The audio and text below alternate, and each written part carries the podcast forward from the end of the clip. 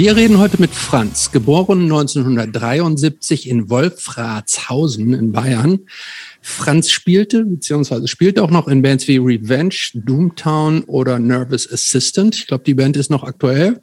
Mhm. Äh, er bringt seit Ewigkeiten Platten raus. Ähm, anfangs unter dem Namen Klammer auf Jobstmein, Klammer auf zu sehr guten Namen ans Bein pissen Records. Inzwischen unter dem Klammer auf wie Jobstmein, Klammer zu, deutlich langweiligeren Namen, Sabotage Records. Finde ich nicht langweiliger, aber die Geschmäcker sind verschieden. Franz wohnt seit vielen Jahren inzwischen in Bremen, ist dort eng mit dem Buch- und Infoladen Golden Shop verbandelt. Außerdem arbeitet Franz als pädagogische Fachkraft mit Kindern im Kita-Alter. Ja, und äh, warum wir heute mit Franz reden, hat äh, also erstmal natürlich, weil wir Bock haben. Ähm, und äh, weil sich hier auch wieder ganz viele Kreise schließen. Also ich glaube, mein äh, Erstkontakt mit Franz wahrscheinlich noch zu Unspine Pissen Records Zeit, Platten tauschen, also Ende der 90er muss das dann gewesen sein. Ähm, dann äh, haben wir äh, eine etwas engere, äh, wie nennt man das, geschäftliche Beziehung gehabt, weil Franz unter anderem äh, fast alle Münsterplatten rausgebracht hat.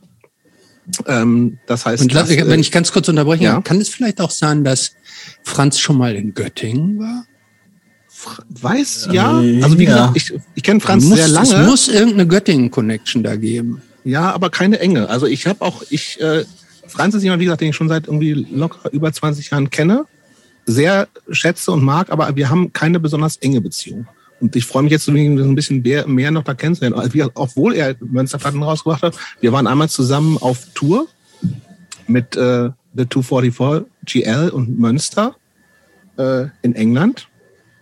Sehr gute mhm. Tour, wo wir unter anderem einen, Tour, ja. einen, einen, Bademeister in einer Badewanne voll Baked Beans haben baden sehen. Warum auch immer. Aber eine sehr gute Tour. Das heißt, auch da schließen sich wieder ein paar Kreise. Also Franz hat auch 244 GL-Platten rausgebracht. Ähm, das heißt, da wieder hier im Podcast, wir hatten schon zwei davon, 244 GL in Episode 6 und 21, Hanna und Benny. Ähm, Wann sprichst du den Namen eigentlich englisch aus? Ich dachte mal, die heißen 244 GL. Da steht doch, steht doch The davor. Wie würdest du das aussprechen? T das heißt doch auch, aber das heißt ja auch The Toten Crackhorn im Kofferraum und nicht Not The Toten. okay, I don't know. Ich weiß es nicht. Aber ebenfalls, jetzt ebenfalls auf Sabotage, D Now Denial, würdest du dann vielleicht sagen? Ich würde ja. Now Denial sagen. Ja. Äh, auch mit äh, von Now Denial haben wir ja auch schon mit Chris gesprochen in äh, Episode 30 war es. Ähm, Franz hat auch Platten von El Mariachi rausgebracht. Das heißt, äh, auch da wieder eine Connection, weil Sänger Tobi bei uns in Episode 45 war. Und äh, wie gesagt, ich habe total Bock, weil ich ähm, möchte mehr von Franz kennenlernen und äh, ihn heute äh, in ein paar Stunden noch mehr mögen, als ich ihn jetzt schon mag. Hm. Mal gucken, ob das hinhaut. Und jetzt können wir mit Vorfragen anfangen.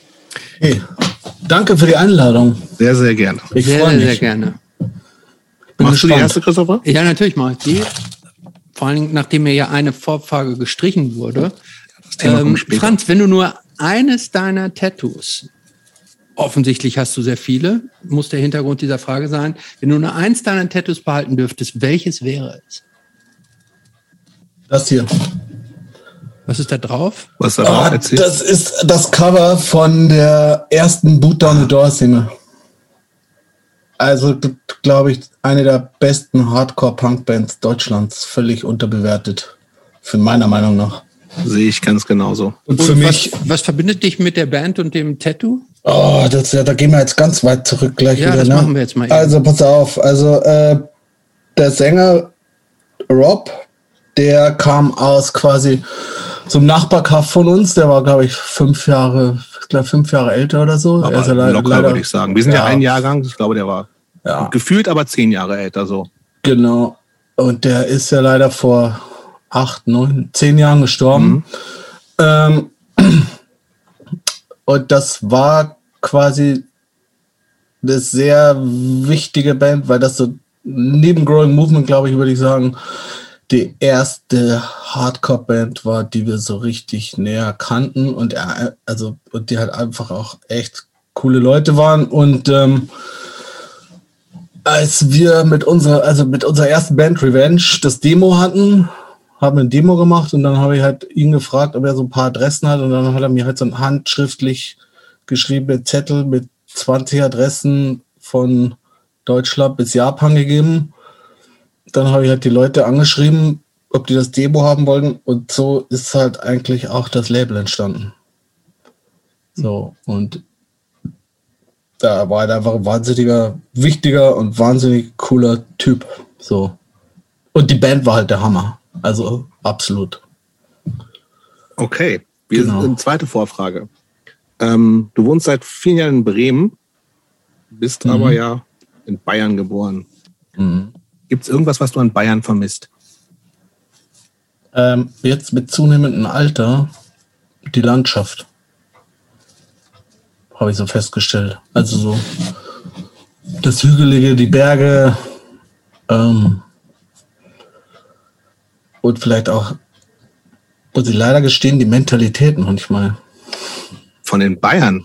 Ja, sind diese das ist ein bisschen grantig und so? Ja, genau. Erstens das.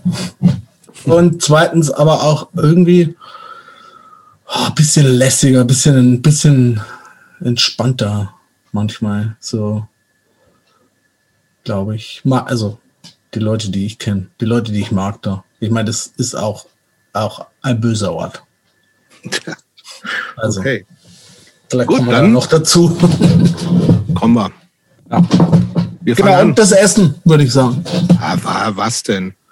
Knödel mit Soße. Ja, gut. Ja.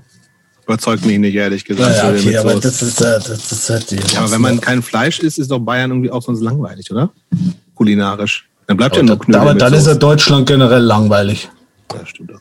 Also. Ja, gutes Argument. Franz, ja. wann kam eigentlich Punk in dein Leben? Du, das weiß ich. Also ich habe da jetzt echt natürlich lange drüber nachgedacht und ich kann es gar nicht so genau sagen. Ich glaube, es kam wirklich auch wie bei vielen anderen erst der Metal. Ja, ist ja nicht bei allen so. Das heißt, ja, also bei, ja, also das Ding ist, ich habe halt einen, ähm, äh, einen größeren Bruder, der ist sechs Jahre älter als ich und der hat schon immer viel Musik gehört und ich habe dann irgendwann, mein Gott, ich habe so angefangen mit.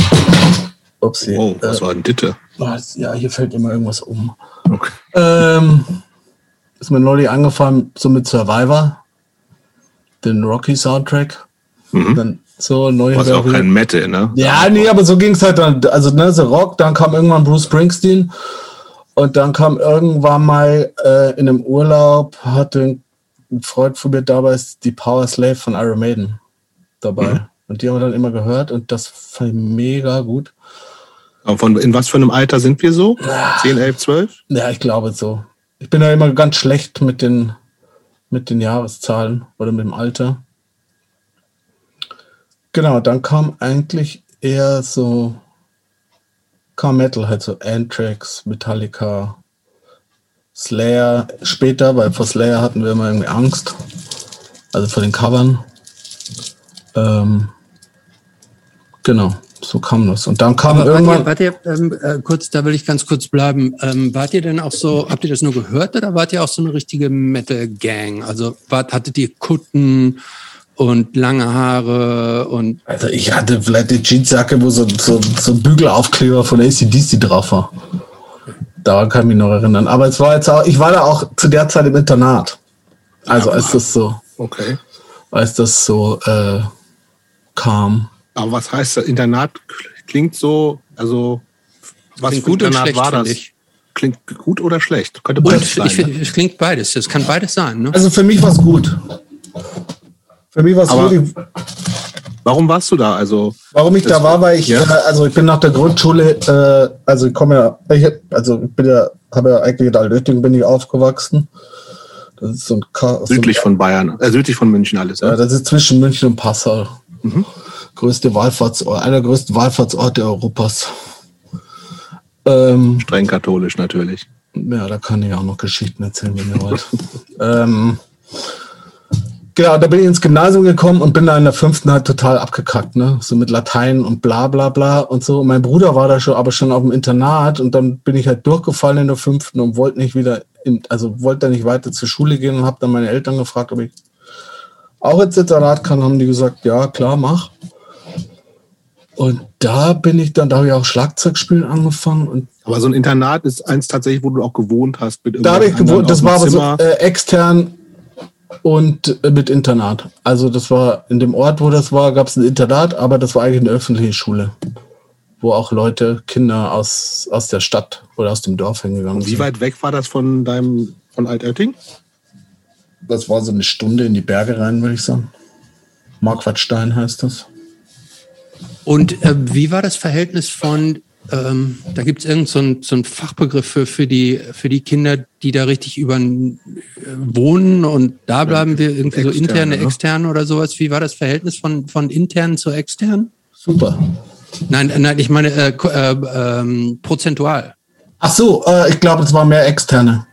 Ach, mehr externe tatsächlich. Es war, das heißt, ich, das es heißt war ihr richtig- wart so ein, hm, Gymnasium war das, also so ein, und ich glaube, wir waren, ich weiß nicht mehr, wie viele das waren, aber vielleicht 60 oder so oder 50 Kinder.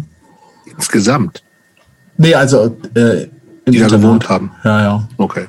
genau. Und eigentlich war das auch eine ganz coole Zeit, obwohl ich da auch schon, also ich bin schulemäßig, sage ich auch, gleich vorher ziemlich abgekackt. Nicht dein Trotz- Ding. trotz, Na, nicht so mein Ding. Und ich war dann später auch nochmal auf der Schule, da ging es dann richtig bergab, aber das ist äh, genau. Genau, aber es war äh, für mich war es eigentlich eine schöne Zeit, obwohl ich schulemäßig halt dann auch in der achten wieder durch nochmal durchgefallen bin und dann wieder zurück nach Hause bin. Aber die vier Jahre, die ich da war, die waren eigentlich eine ganz coole Zeit.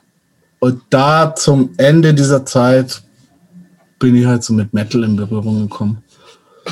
Und dann auch, Okay. so, auch so über meinen Bruder so ein bisschen. Aber das, dieses mit der Schule, das will ich jetzt noch mal ein bisschen besser verstehen. Also, dass man, also warst du, warst du eigentlich einfach so abgelenkt, so dass die Schule nicht interessiert hat, oder warst du, bist du lerntechnisch nicht so nachgekommen? Also das muss ja immer so Also- Gründe geben dafür, dass man so Ja. mehrfach gleich durchfällt. Vor allen Dingen in der fünften Klasse fallen, glaube ich, jetzt nicht so viele durch. Genau, Oder? ja, ja, ich, ich kann mich da auch nicht mehr so genau dran erinnern. Also ich glaube, also aus heutiger Sicht glaube ich, dass es eine wahnsinnige Überforderung war. Also von der Grundschule ins, ins Gymnasium, weil die Grundschule fand ich super und es war auch klein und so behütet und dann kommst du halt aufs Gymnasium und es ist halt sofort Leistung. Und ich glaube, dadurch, dass sie halt Latein hatte, ich meine, also das, war, glaube Hatte ich auch. Hatte ich Ja. auch. Aber für mich war das halt nichts. ne? Jobst, du hattest auch ab der fünften Klasse Latein? Nein, weil ich gab, zu meiner Zeit gab es in Niedersachsen ähm, Orientierungsstufe, fünfte, sechste Klasse. So. Das heißt, ab der siebten dann war erst Gymnasium. Ja, was eigentlich gut ist. Eigentlich ganz gut. Ja. Aber Latein ist natürlich völliger Quatsch, sind wir uns einig. voll. Nee, da Also sind wir uns nicht einig. Ah, das, ist, das ist der letzte. es ist nicht, also glaub, Das wenn ist überhaupt ja, nicht, ich mal, Latein war meine erste Fremdsprache. Ähm, und ich kann sagen, ähm, ich fand das richtig gut. Ich Ich fand, es war überhaupt kein Quatsch, weil man mit der mit Latein lernt man die, die, den Nukleus aller anderen Fremdsprachen. Ich kann doch immer noch nur Englisch und nichts anderes. Das bringt Ja, mir auch deshalb nichts. hast du vielleicht nicht lang genug und intensiv genug äh, Latein Ich gelernt. habe sogar Latinum gemacht. Großes Nicht oder kleines? Gibt es nicht eins dazwischen? Es gibt nur ein großes und ein kleines. Ich dachte, es gibt kleines, normales. kein mittleres. Es gibt kein mittleres. Dann habe ich das, dann muss ich das große haben. Also, okay. Aber das ist totaler Quatsch. Ich habe mich totgeärgert. Ich hätte, ich würde lieber gut Französisch sprechen können. Oder Spanisch oder sowas. Was mir irgendwie Sinn macht. Ja. Naja, egal. Naja, Aber ich kann es verstehen jetzt. erst. Also für mich, ich weiß es auch echt nicht mehr genau. Ich bin halt dann auch echt wirklich in der fünften total abgekackt. So dass, also meine Eltern haben mir das dann mal erzählt, dass sie auch nur noch so zu Hause im Zimmer rumsaß und da sind wir auch zum Psychologen gegangen und so, aber irgendwie kam auch nichts raus. Und dann bin ich halt durchgefallen in Mathe und bei Mathe war auch immer schwierig für mich. Aber ich, ich glaube, ich habe jetzt keine Schwierigkeit zu lernen, so vom Verständnis her. Das genau, dann z- Zwei Kinder im, im äh, Internat zu haben, ist ja auch eine relativ kostspielige Angelegenheit. Ja, das oder? war jetzt aber nicht so ein fancy Ding. Also das war, das war relativ billig. Also es war jetzt nichts sowas, wo die High Class hingeht. Es war eher so Mittelklasse-Ding. Und für mich gab es halt dann noch einen Rabatt. So. Weil dein Bruder schon da war. Ja, ja, genau. Genau. Und ich wollte halt dahin, weil ich halt Rabatt, auch, finde ich gut. ich hatte irgendwie keinen Bock, dass ich dann so meine Freundin eine Klasse über mir habe. Das Aber hat das in, in der Zeit auch schon so mit, mit so Jugendkulturen denn eigentlich angefangen? Na, also- gar nicht. Nee, nee. Nee, war gar Also nichts. Das war, Ihr wart einfach, habt alle irgendwie Musik gehört, aber wart so alle so. also in der fünften habe ich noch keine, da habe ich vielleicht die Hitparade gehört. So. aber gab es denn auf, kannst du dich erinnern, dass, dass es auf dem Internat, also das war ja auch, so die Also- Zeit, wo es noch diese sehr klar abgegrenzten, zwar irgendwie alle miteinander was zu tun habenden Jugendkulturen gab. Das heißt immer so einen Punk, einen Metal-Typen, eine Gothic-Frau und was für Klischees es noch alles gab. Also Oh, das weiß ich gar nicht mehr. Da kann ich mich gar nicht dran erinnern. Also es so, das so feste, feste Genres oder Szenen gab es da gar nicht. Ich meine, an was ich mir erinnere, ist, dass die da immer, immer an den Wochenenden, wo du da geblieben bist, haben die halt immer Filme gezeigt und da haben die halt oft so Musikdokus gezeigt, zum Beispiel diesen Stop Making Sense Talking Heads Film und sowas, ähm, was eigentlich ganz geil war im Nachhinein. voll, ja. Ne? Und das fand ich dann auch irgendwie immer, immer cool. Und dann hat sich das irgendwie so, so entwickelt. Okay, also dann wieder zurück nach Altötting. Da bin ich wieder zurück. Ja, weil ich dann in der achten von, vom Gymnasium auf die Realschule gewechselt bin, also im Internat und dann am Ende des Jahres wieder durchgefallen bin. Und dann dachte ich mir wieder, okay, das, das war's jetzt. Da fing dann auch schon die Pubertät so ein bisschen an und so. Und dann, dann wollte ich wieder irgendwie wieder zurück, weil meine Freunde da auch waren. Kam denn dann wenigstens Punk? Ja, dann kam Punk. Da war ich dann auch schon so richtig im Metal drin. Aber das, äh, das Ding war, dass ich dann in die katholische Knabenrealschule kam. Widerspricht sich ja erstmal nicht, oder? Ja, das das äh, war halt einfach eine große Scheißschule. Und das war zum Beispiel so, ich war da die erste, ich glaube, die erste Woche war ich da und da kam eine Lehrerin und ich glaube, da war ich schon 15 oder so. Und hat mir so einen Flyer für den Gottesdienst in die Hand gedrückt. Und dann habe ich halt gesagt, ey, nee, ist nichts für mich, ich bin überzeugter Satanist. Und von da an war es aber aus. Also dann war es halt wirklich vorbei. Und da gab es halt nur noch Stress. Also es war halt auch so eine Schule, wo alle meine Freunde geflogen sind. Ne, wenn du da irgendwie anders aussahst, Baseballmütze, irgendwas, gab es immer Stress. Aber es gab ja keine Uniformen oder so. Nee, es gab keine Uniform, aber Alter, das, ich stehe auf sowas ein bisschen, ehrlich gesagt, so Schuluniformen. Ach, nee. Hat ja große Vorteile auch, ne? Irgendwie schon. Ja, das stimmt, aber es ist auch irgendwie Ja, ist Schrott. auch Quatsch, natürlich. Stimmt. Ja, genau. Und da ging es halt bergab. Dann, also du gab's halt immer nur Stress in der Schule. Und dann halt auch so Lehrer, die dann Werbung für Franz Josef Strauß machen und für die CSU und dann die Deutschlandhymne singen im Musikunterricht und also Ja, so halt, ne? Und dann, Aber nicht alle Strophen. Nee. Ey, hey. Naja, obwohl, nee, weiß, Der hätte weiß, schon sein können, ne? Ja, genau. Und dann war ich da bis zur zehnten, dann Abschlussprüfung. Und dann haben sie mich halt wegen, also es war dann so, glaube ich, was war das, Rechnungswesen und das war halt zwischen vier und fünf. Da hatte ich fünf gekriegt, bin wieder durchgefallen. Und da war ich, glaube ich, schon, ich war, in der zehnten, war ich glaube dann am Schluss 17 oder 18 oder so. Also war dann auch schon ein bisschen älter als meine Mitschülerinnen. Klar. Und dann bin ich wieder in die zehnte und dann hat's halt nur, dann bin ich halt auch, äh, glaube zur Hälfte des Jahres wurde mir nahegelegt zu gehen, weil es dann richtig eskaliert ist. Das heißt, du hast gar keinen Realschulabschluss. doch, ich habe einen Realschulabschluss. Also ich wurde dann zum, ich habe dann, es gab dann Stress beim Sportlehrer, ne, weil ich keine Turnschuhe dabei hatte. Dann hat er mich rausgeschmissen dann habe ich irgendwie ah, irgendwas so, alles Faschisten oder Nazi, äh, irgendwie sowas halt, ne? Und dann äh, wurden ich mit meinen Eltern zum Direktor gebeten und dann hat der Direktor in dem Gespräch gesagt, dass ich ja die schöne heile Welt der Schule störe. Klingt für mich auch ein bisschen so, ehrlich gesagt. Ja, in, in den, also in den Augen ja. Und, und dann hat aber zu der Zeit mein Bruder schon in Regensburg studiert. Und dann bin ich nach Regensburg und habe da die Realschule fertig gemacht. Aha. Bin dann aber wieder zurück zu meinen Eltern. Also habe dann da ein halbes Jahr alleine gewohnt. Oder auch zum Teil mit meinem Bruder und bin dann wieder zurück. Was haben denn die Eltern zu dieser schulischen Entwicklung gesagt? Äh, die fanden das natürlich nicht geil. Aber meine Eltern waren immer so, dass die auch, äh, oder sind auch immer noch so, dass die halt auch meine Seite gehört haben. Also, und ich denen das dann auch erklärt habe und so. Und ähm, genau, also sie fanden das schon irgendwie auch verständlich. Also sie fanden nicht geil, wie ich mich aufgeführt habe, natürlich, ne? Aber sie hatten trotzdem Verständnis für mich. Lief denn bei deinem Bruder alles glatt eigentlich? Hm? Lief bei deinem Bruder alles glatt in Schule? Eigentlich so? schon. Ja, der ist eigentlich so. Das heißt, du, bist, du bist das schwarze Schaf. Ja, schwarze Schaf will ich auch nicht sagen.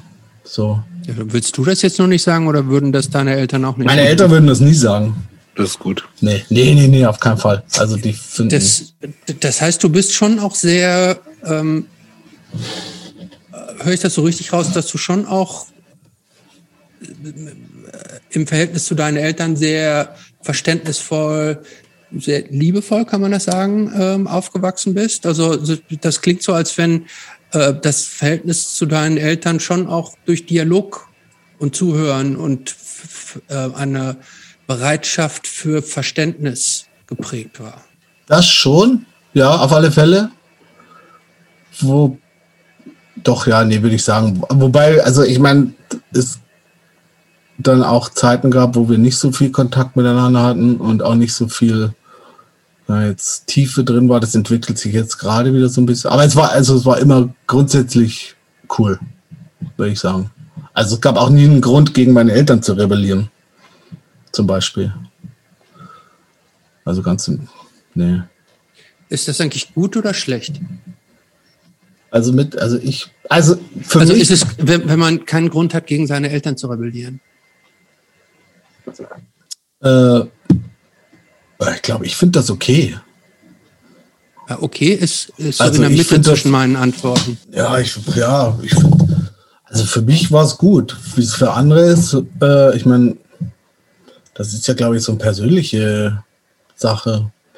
Ich habe ich habe halt gegen alles andere rebelliert so ein bisschen. Ne? Ich fand halt alles andere scheiße. Also die Umgebung, okay. in der ich war, weil das ist halt nicht geil da. Für mich noch mal okay, so ein bisschen nee, nee, der, Moment, da ja? muss ich gerade okay. noch mal dranbleiben, weil mich das interessiert. Ähm, dann will ich die Frage noch mal anders formulieren. Für wie wichtig hältst du es, dass man sich in der Jugend an irgendetwas hart reibt? Das heißt jetzt an den Eltern war bei dir nicht so der Fall oder an anderem. Also anders formuliert, fehlt Jugendlichen irgendwann etwas, wenn alles gut und locker und schön und reibungslos ist? Das ist eine schwierige Frage. Ich glaube. Moment, aber wir haben gesagt, du bist pädagogische Fachkraft. Damit ja, ja, bist, ja. Du, bist du hier also, ange, ähm, angeteasert worden. Das ist, so ein bisschen, ist das jetzt keine schwierige Frage? Darf das nee, nee, keine schwierige ich, Frage für dich sein? Ja, ja, da muss ich so ein bisschen äh, an euer Interview mit dem Aladdin denken, weil der gesagt hat, dass eigentlich vieles schon erreicht wurde, gegen das man früher rebelliert hat. Und wenn ich jetzt so meine große Tochter sehe, die rebelliert absolut nicht, aber die beschäftigt sich halt mit richtig coolen Themen. So. Ähm, aber vielleicht, vielleicht fängt sie auch noch an zu rebellieren. Aber das heißt, die Antwort naja, oh ja, es ist schwierig. Ich glaube, ich finde es, also für mich fand ich es schon absolut wichtig, mich zu reiben und so. Ja, aber wenn es Gründe gibt, ist ja auch, ich meine, ja. wie gesagt, in der bayerischen Kleinstadt, die ich mir ultrakatholisch vorstelle und dann auch auf einer katholischen Knabenrealschule, wo irgendwie dir ständig gesagt wird, was du zu tun hast, da gibt es ja Gründe, so, ne? Ja. ja. Aber wenn es keine gibt, umso eigentlich umso naja, besser. aber ne? es gibt ja auch oft genug, ist es so, dass die Gründe, die man sich als Jugendlicher dann so ans Hemd schreibt, mit ein bisschen Abstand und mit drei Meter zur Seite, objektiv betrachtet, viele Gründe gar keine echten Gründe sind, sondern dass man einfach sowas in sich hat, was keinen konkreten Anlass hat und keinen konkret objektiven Grund, sondern dass es so ein undefiniertes Gemengelage ist, dass ich dann in so eine gewisse Spannung und Reibung und Wut Um das weiß ich gar nicht, ob ich das so unterschreiben würde. Das, das, war, das weiß ich auch nicht, weil, also wenn ich ich denke mir auch, vielleicht hat das auch dann äh, mit der Subkultur zu tun, in der wir uns bewegen, weil da ja, also da sind ja viele Leute, die sich mit ihren Eltern oder was weiß ich gerieben haben, aber ich weiß nicht, ob das so für alle gilt. Und vor allem nee, ist ja auch inzwischen, nee, nee, es gibt dass es nicht für alle gibt, nee, dass es nicht für alle gibt, ist ja klar. Äh, die Frage, die ich jetzt, ich, ich habe ja auch keine Antwort, deshalb habe ich ja die Frage gestellt. Ähm, mir kam nur die Frage gerade so, dass ähm, dass es, wie du richtig sagst, bei sehr vielen von den Leuten, von denen wir jetzt hier sprechen, die in irgendeinem Punk-Umfeld äh, aufgewachsen sind, zumindest eine, ein gewisser Grad von Unzufriedenheit prägend ist. Mit ja. was auch immer. Und dass diese Unzufriedenheit ähm, auch nicht so aus, nicht, auch nicht ausgeglichen wurde durch irgendwas anderes, sondern dass es eine, so eine, eine Unzufriedenheit und äh, dadurch auch so ein, ein Aufbegehren nach Veränderungen da ist. Ja, und deshalb habe ich, doch, dann stelle ich die Frage, von außen was kommt. Also wenn von außen was kommt, was, was, dir, was dich irgendwie beeinträchtigt, wie auch immer. Ich meine, ich kenne echt inzwischen so viele Leute meines Alters mit erwachsenen Kindern und die sind, meisten ist es total easy. Da gab es nicht dieses klassische, also klar hast du in der Pubertät und sowas, wird es dann irgendwann mal anstrengend und so, ne? Aber ich glaube, dieses klassische, wo du sagst, irgendwie, ist, man muss sich so Freiheiten erkämpfen, weil die Strukturen so scheiße sind und weil es irgendwie so, äh, und auch weil Schule ja, ich glaube, eine katholische Knabenrealschule hat nichts in, in den äh, 80ern hat nichts mehr zu tun mit einer Schule in ja, Bremen das, das, oder Berlin ja. 2000, 15, so weißt Ich glaube, das heißt, das ich glaube schon, es kommt viel von außen. Und wenn das Außen irgendwie alles eigentlich relativ cool ist und dir halt die Freiheiten gibt, dann brauchst du dich auch nicht so sehr zu reiben. Wofür denn? Also gibt es immer noch genug Scheiß, über die du dich aufregen kannst. Und das, das ist ja auch, was, glaube ich, Franz auch gerade meinte. Also Themen, womit sich jetzt 14-Jährige, 13, 14, 15-Jährige beschäftigen, die sind ja im Zweifelsfall viel weiter als ich mit 12, 13, 14 war. Da habe ich keine Ahnung was gemacht, aber mich nicht irgendwie ja. über Rassismus, Sexismus etc. Meine, meine, meine Frage ist halt nur, inwiefern das gut für die Charakterentwicklung ist. Also ein, ein, ein gehöriger Grad von Unzufriedenheit, von Wut, von Reibung, von, von Rebellion. Kommt drauf an, was dabei rauskommt, würde ich sagen. Ja. Also was man, was man mit der Unzufriedenheit macht. Aber ja. Ja, ich glaube schon, dass, also, ich, ich weiß es nicht. Okay, ist, ich die Frage ist eine schwierige zurück. Frage. Nee, musst ja. du nicht zurück. Nee, weil, weil auch Jobst schießt mir ja, als aber ich glaube, mir wird so ein bisschen suggeriert, als, als hätte meine Nein. Frage keine Berechtigung. Hat sie äh, Jobst, nur, äh, äh, Jobst, von dir wissen wir, dass du deine ganze Jugend Fanta getrunken hast. Deshalb bist du eigentlich schon von zu Hause aus disqualifiziert, um überhaupt zu diesem Thema dich zu äußern. Okay, ich, mach, naja, aber ich glaube, also, mein Mikro auf stumm jetzt. Für den Rest der Folge. Also zum Beispiel, ne, also das war, also auf der Schule, auf der ich war, da, da war halt schon auch klar. Jetzt, zu der Schule muss ich jetzt auch, bevor du jetzt ja. weiter, nochmal unterbrechen. War das eigentlich auch so eine Schule mit Anfassen, wo die Jungs angefasst wurden von den, von den männlichen Lehrkräften? Nee. Nee. Nee. Okay. Nee, nee, nee. Das war nicht so. Nee, aber es, es also es war schon, ich habe das dann mal so vor zwei Jahren so drüber nachgedacht und dachte, also ich meine, das war auch so mit Schlüsselwerfen und so natürlich, ne? Okay, und natürlich. Hatten wir also, alle. Ja, und ich dachte dann, vor, haben wir so nachgedacht, vor zwei oder drei Jahren dachte mir eigentlich, also heutzutage wäre das Mobbing. Ja, klar. Ja, also ganz klar. Ja, ja. Geht, geht, gar nicht mehr. Also wahrscheinlich gibt es das noch, aber. Ja, ja, wahrscheinlich auch. Ja. ja. Ich hoffe nicht, dass es das noch gibt. Aber nee, aber was ich sagen wollte, das war ja auch nicht, also es war ja auch noch so, so die Kohlzeit, ne? Ja. Und da, da, war ja auch, ne? da war ja auch klar, dass du, du gehst in die Schule, machst einen Beruf und da bleibst du dann. Also ich glaube, das ist so die, die letzte Generation, bevor dieser Umbruch kam. So ein bisschen, denke ich mal. Na, und es war halt klar, dass es gab halt so ein Industriezentrum, die Stadt, die nächste Stadt, Burghausen, und da sind halt viele einfach nach der Schule und haben eine Lehre gemacht. Also es war und wenn du dann, glaube ich, keinen Input von außen so richtig kriegst, dass es da noch was anderes gibt, dann wird Absolut. auch nicht viel, dann wird auch nicht viel also, äh, rebelliert. Ich Aber woher immer noch kam denn der aus, ja? äh, äh, also woher kam denn dein Input denn zu der Zeit? Also du hattest da so eine, deine Metal Gang, bist ja dann offensichtlich so ein bisschen zwischen den Schulen hin und her geswitcht. Was waren denn so deine äh, Quellen an, an Inspiration, Information?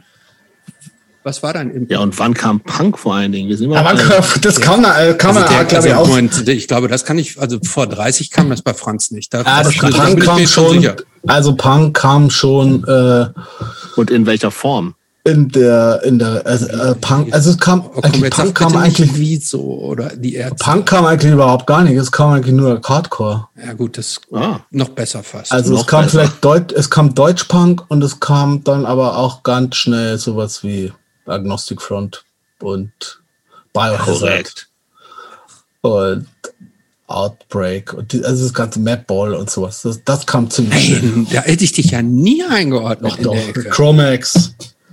So ein Bub bist du. Ja, so ein Buch bin ich. Ich habe sogar dann in der Realschule ein Referat über Agnostic Front gehalten.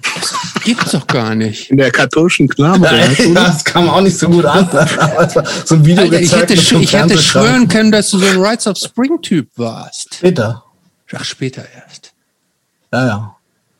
Ich habe gerade auch noch Get Up Kids gehört hier. So, aber nee, das war also eigentlich kam ziemlich schnell so New York Hardcore und sowas. Woher? Ich glaube, das Gut, das ist kam, also, Metal ja nicht so weit. ne? naja, das, ich glaube, das kam wirklich so über dann so N-Tracks, SOD, also dann, dann schon wieder das klassische, der Band-T-Shirt sehen, Misfits-T-Shirt sehen. Und dann gab es ja auch noch, wie hieß die, Hard, Hard Heavy, glaube ich, diese Sendung auf Tele 5, so eine Metal-Sendung.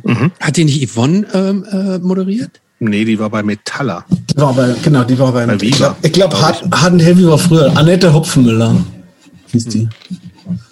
Und da kamen dann halt auch so Metal-Videos, aber halt an auch das We Gotta Know Video von Chromax, ne? Und das war dann so, boah, Alter, das ist, That's it.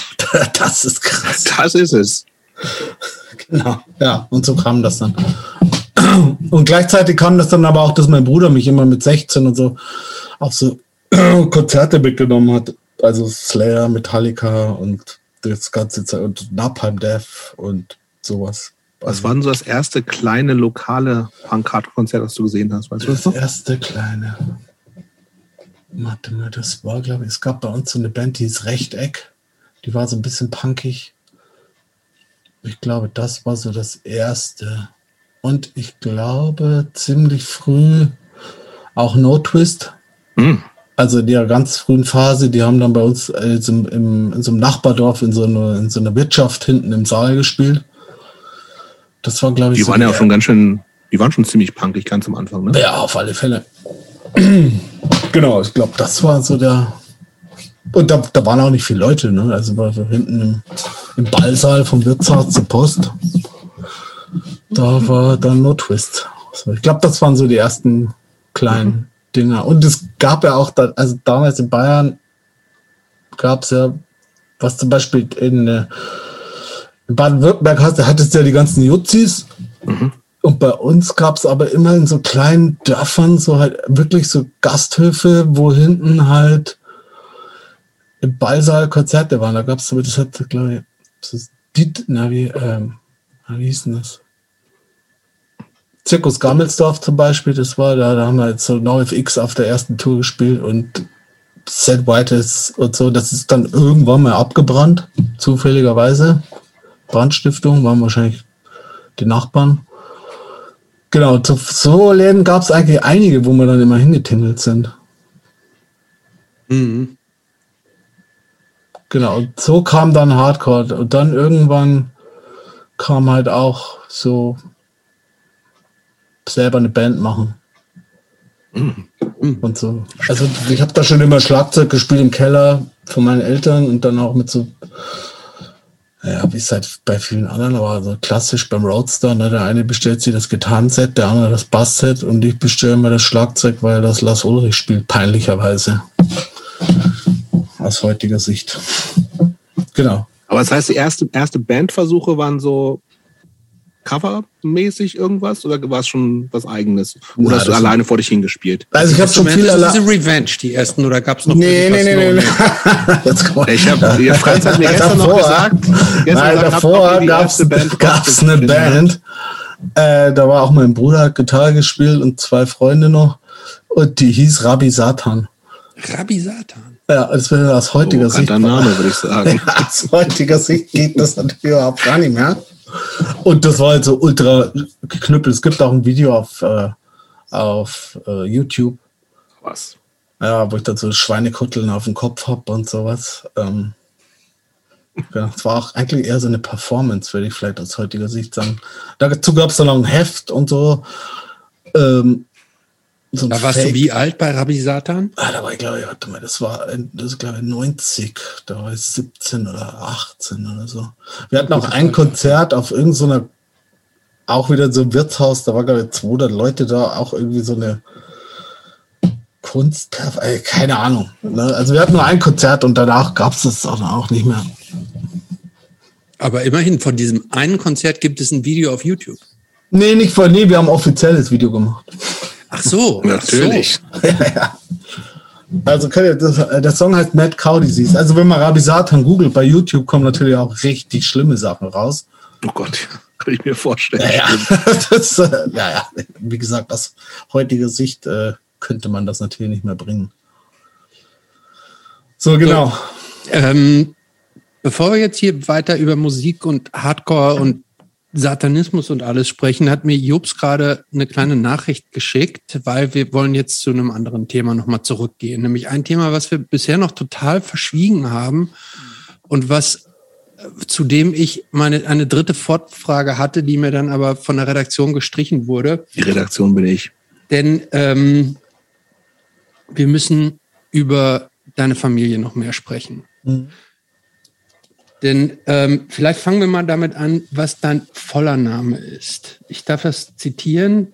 Dein voller Name ist Franz Christoph Pius Maria Freiherr Klein von Wiesenburg. Berg. Berg. Wiesenberg steht hier falsch. Ähm, um es mit klaren Worten zu äh, sagen, wir sprechen hier also mit richtig altem Adel. So alt ist der Adel nicht. Nee, so alt ist der nicht, Ja, genau. alt Habt ihr genug. das das nicht, wissen habt, wir doch auch habt von ihr das nicht Wikipedia. gegoogelt? Doch, Alt- doch, doch, doch, Wikipedia-Eintrag. Ja, ja, genau. Äh, alt genug für uns ähm, als äh, wir hatten wir schon andere Adelige? Ich weiß es nicht. Glaube nicht. Ich glaube schon, aber wir jetzt, ich würde jetzt, jetzt endlich mal über das Adelsein sprechen. Und zwar erklär uns doch vielleicht mal, du bist, du bist Freiherr, auch immer noch. Ja. Für die, die es jetzt nicht genau wissen, die sich im Adel, äh, in, in der Adelswelt nicht so gut auskennen, erklär uns doch mal ganz kurz die Unterschiede zwischen unter euch, also äh, Barone gibt es, Freiherren, Herren, ähm, Fürsten, Ähm, uns mal ganz Freiherr, kurz in, die, in diese Hierarchien von euersgleichen so ich, ich glaube, Freiherr ist die unterste Hierarchie. Freiherr, dann kommt, glaube ich, Baron, dann kommt, glaube ich, Graf und dann Herzog, ich weiß es nicht. Und dann Fürst? Wahrscheinlich. Okay. Und Aber wenn, wenn der Wikipedia-Eintrag zur Familie Klein stimmt, das tut er wahrscheinlich, dann ich finde nämlich, ich fand es nämlich, ich finde das natürlich geil und ich bin auch ein bisschen neidisch, weil ich wäre auch total gern Freiherr. Ja, natürlich. Aber ich habe das so ein bisschen verstanden, dass das so ein bisschen so, das war so eine Unternehmerfamilie Genau. in Österreich. Die haben ganz viel äh, Eisenbahn gemacht Und Tschechien. und Tschechien. Genau, damals Irgendwie K und K. Gartenlandschaftsbau und Eisenbahnbusiness und Genau. Brücken gebaut und so. Genau. Und dann wurden die irgendwann gesagt, okay, jetzt seid ihr adelig. Genau.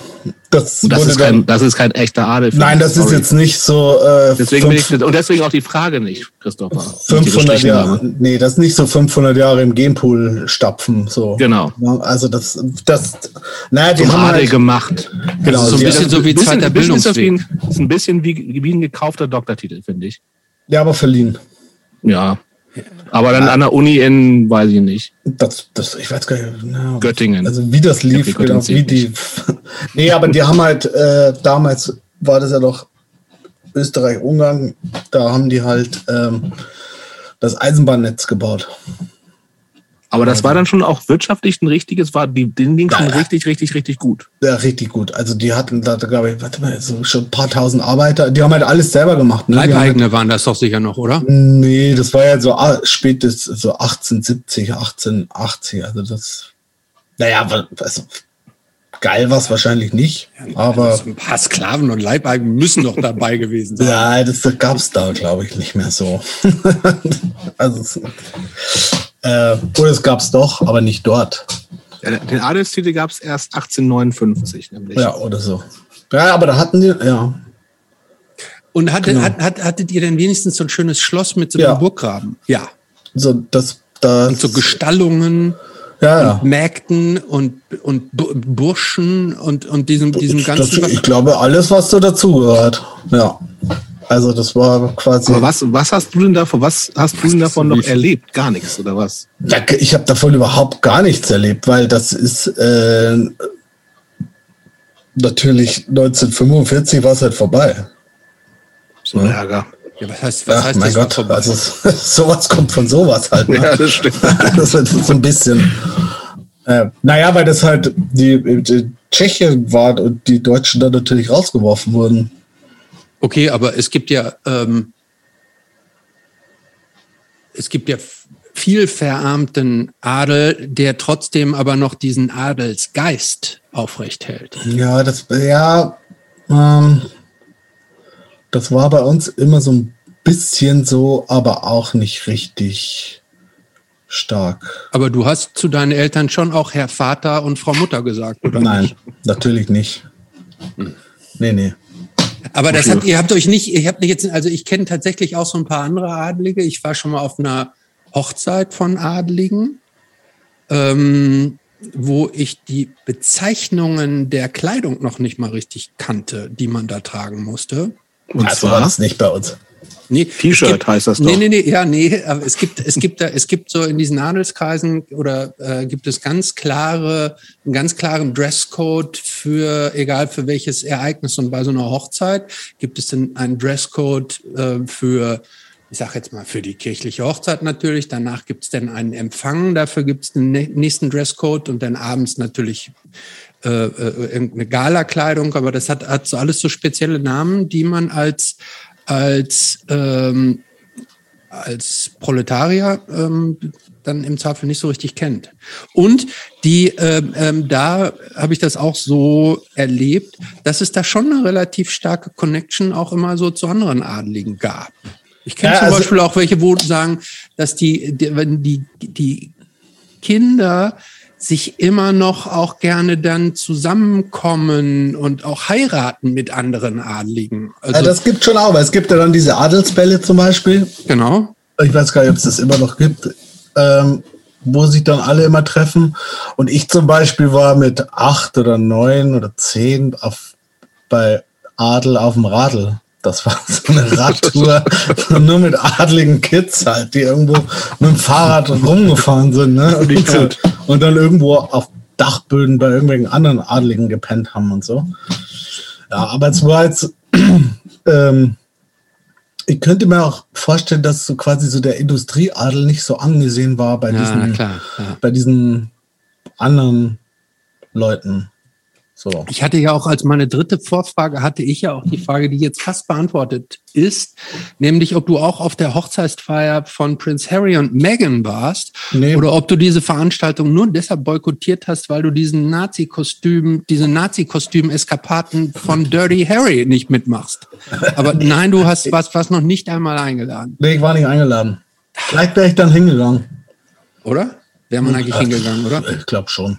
Aber das heißt nochmal, for the, for the record, ähm, ihr habt in einem ganz normalen Haus gewohnt.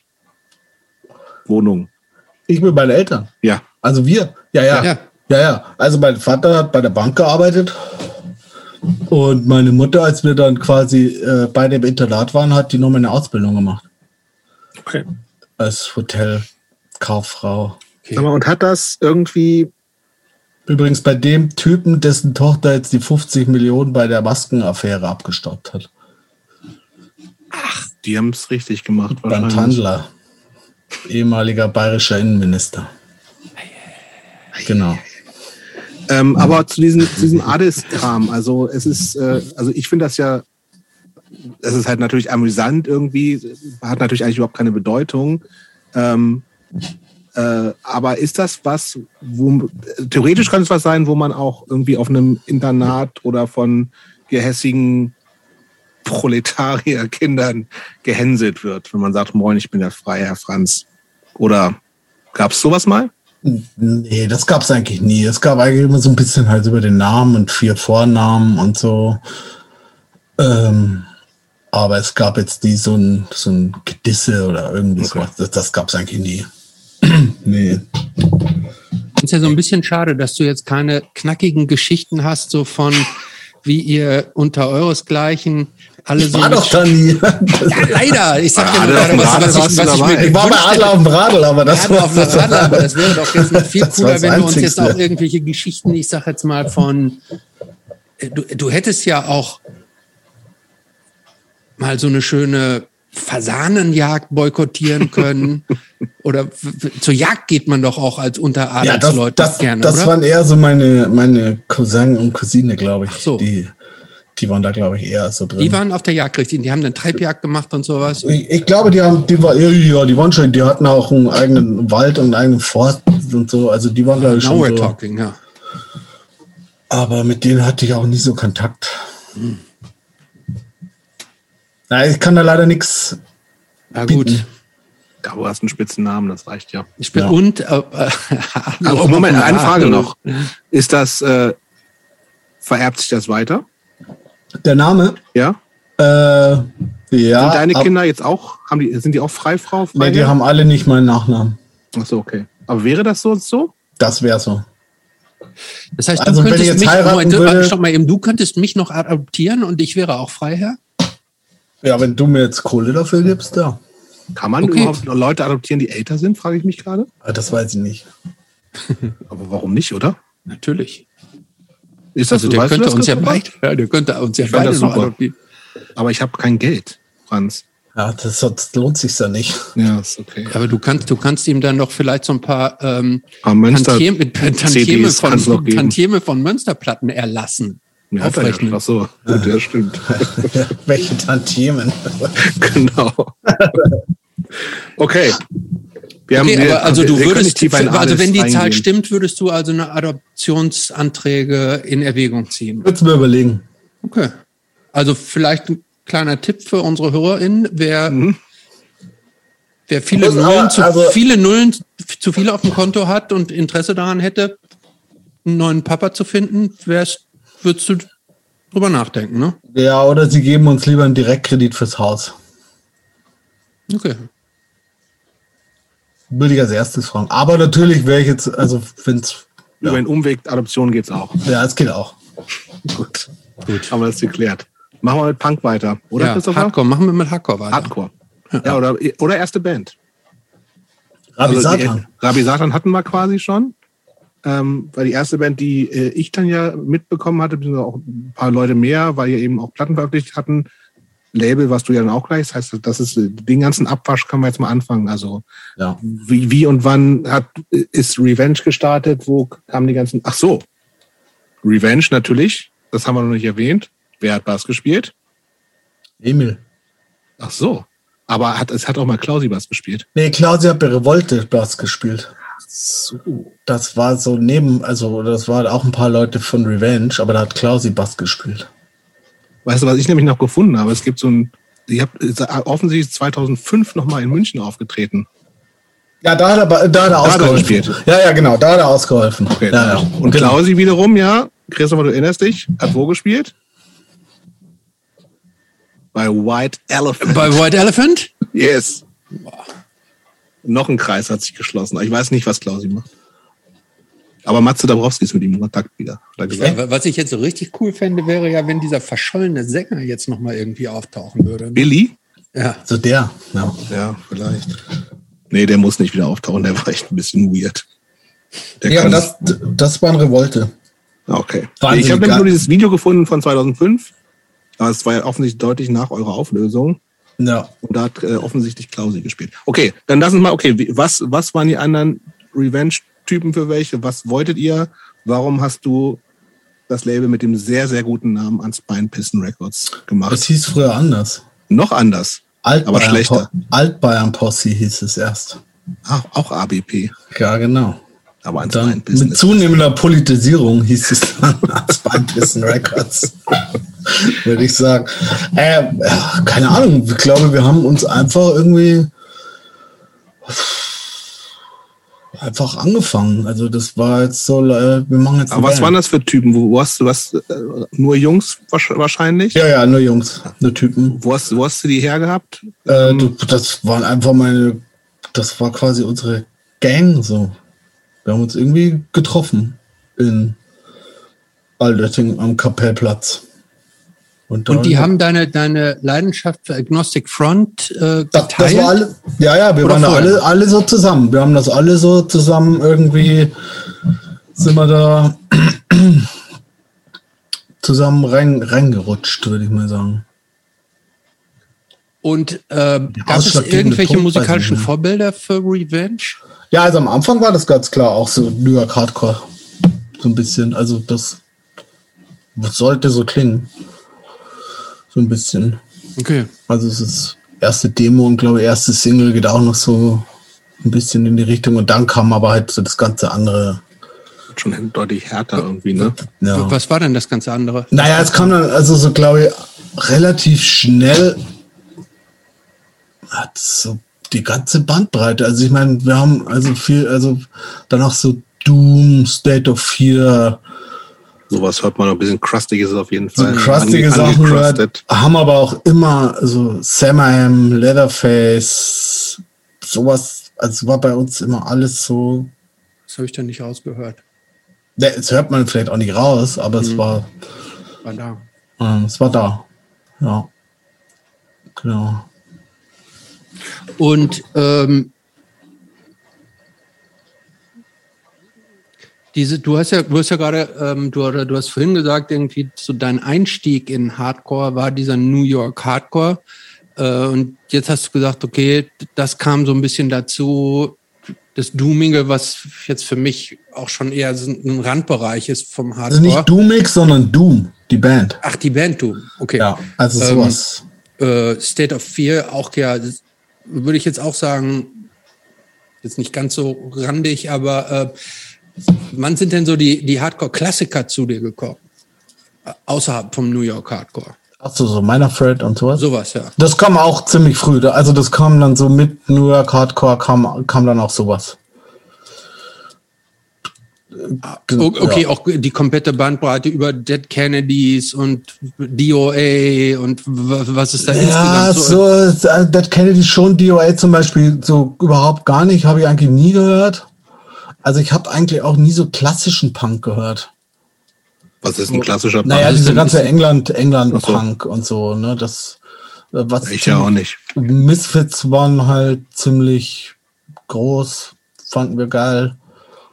Ähm, ja. Was ist denn mit deutschen Sachen?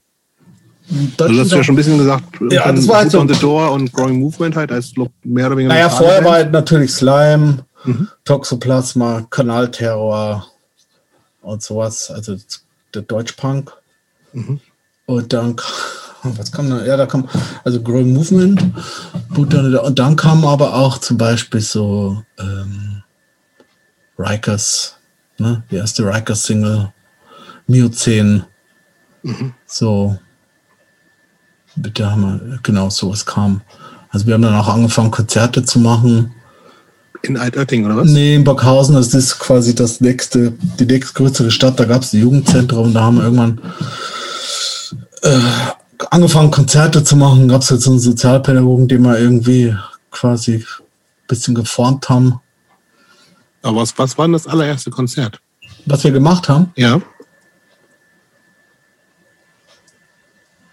Oder eins frühes, an das du dich Ah, das, ja, das allererste Konzert, was wir gemacht haben, war Shotside und Blindfold. Oh ja. Wege Straight Edge, total langweilig eigentlich. Ma. Ah, fit schon. Also heute ist Ich habe es so. auch seit 25 Jahren nicht gehört, aber Blindfold fand ich gut. Ja, vielleicht wir, Shotzeit fand ich auch nicht so schlecht. vielleicht waren wir auch einfach ein bisschen enttäuscht von den Leuten, weil die halt so langweilig waren. Hardcore halt. Hardcore-Spießer. Ja, aber auch, ja, ja, genau. so ein bisschen. Genau, das war aber, glaube ich, das erste Konzert, was wir da veranstaltet haben. Okay. Aber das heißt, dann bist du jetzt ja schon ein bisschen in, also um, um Shortside und Blindfold zu veranstalten, muss man ja schon ein bisschen in diesem ganzen Szene-Ding also, drin sein. Ja. So, ne? Also wie, kannst du uns da nochmal so ein bisschen reinführen, wie das gekommen ist, was da so erste Sachen waren? Und also, das hat ja dann auch angefangen irgendwie mit, äh, offensichtlich habt ihr, also ein Demo macht man ja nochmal so, aber dann Plattenpressen und sowas alles ist ja auch nicht, das muss man sich ja mehr drum kümmern, als, als es, glaube ich, heute der Fall ist, weil die Information ja. einfach nicht, ich google das mal kurz, sondern du musst es wirklich wollen. Im Zweifelsfall hilft dir irgendwer, der es auch schon mal gemacht hat. Und schwupp ist man, glaube ich, relativ schnell in so einer. Genau, das war halt der Robert von Boot Down the Door. Also der da ziemlich viel geholfen, weil die hatten ja, glaube ich, ihre erste Single schon ein bisschen länger vor uns draußen. Und die war so himmelblau, ne? Ja. Glaube ich. Ja. Genau, Amigos. Amigos. Spitzenband. Äh, nach wie vor. Ich bin so froh, dass die, die, dass die schon mal erwähnt wurde hier. Ja. Von Nagel übrigens. Ja, ich weiß. Ähm, genau, und damals, war, da du ja bei GZ in Tschechien gepresst, ne? Ja. Und das war aber auch, auch ultra schwierig mit der, mit der Kommunikation natürlich, weil. Ja, Briefe, ne? Oder Fax, Ja, aber halt auch so, also sprachlich, ne? Ja. So ein bisschen, bis dann irgendwann mal jemand geschrieben, auf Deutsch geschrieben hat. Das hat ja ein bisschen so ein bisschen gedauert. Also was ja auch eh verwunderlich ist, ne? dass der dann jemand aus Tschechien auf Deutsch schreibt. Und dann halt so in der örtlichen Druckerei die Cover drucken und so. Und dann, genau, das war dann so die erste, die erste was war das erste, was, erste Revenge-Ding war das ja. erste ja, Release genau. quasi. Ja. Und da steht auch noch Alt-Bayern-Posse drauf. Da steht Alt-Bayern-Posse drauf. Sind Neppen und Stolper auf dem Cover. In jungen Jahren noch wahrscheinlich, ne? Also ja, in einigermaßen jungen Jahren. genau. ja. Ähm, und dann ging das halt so los mit Vertriebe anschreiben und so und tauschen und der ganze Kram. Ähm, was hat dich denn, ich muss noch mal auf dieses New York Hardcore-Ding zurückkommen und dieses Rikers auch und so. Ähm, was hat dich da so angezogen, gerade speziell an diesem New York Hardcore? Das ist ja eine Variante von dem Hardcore, der jetzt aus der heutigen Sicht und auch in der Gesamtbetrachtung von allem, was Hardcore so zu bieten hat, eher so kritisch betrachtet wird, weil er sehr dieses dieses macho-mäßige äh, hat, ja, so dieses ja. dieses Macker-mäßige, so das ist auch, glaube ich, die Art von Hardcore, die am ich frauenfeindlichsten vielleicht nicht, sondern aber vielleicht am abstoßendsten, würde ich fast denken, für viele Frauen ist. Ähm, was hat dich da so angezogen an dieser, an dieser sehr markanten äh, Variante? Ich glaube, weil es irgendwie so roh war. Es war ziemlich roh, brutal und ähm, vielleicht auch so ein bisschen so die Faszination da, wo die herkommen. Also ich meine, im Nachhinein, wenn du dann dir das anguckst, so diese ganzen die kamen ja auch viele einfach aus den weißen Suburbs von New York, ne? Also sind dann also im Auto am Wochenende CBGB gefahren oder oder ich meine, also ich meine, das äh, war ja auch aus heutiger Sicht total unterirdisch. Also ich meine, wenn du dir das Cover, das Innencover der ersten Chromex anguckst, ne, dann ist Natürlich. es ja. also Ne? Aber, aber ich das, glaube, das Bewusstsein war halt früher gar nicht da. Mhm. Das war also halt einfach boah, wir sitzen hier in dem Scheißkaff und da ist dieses Mysterium und bla bla bla so.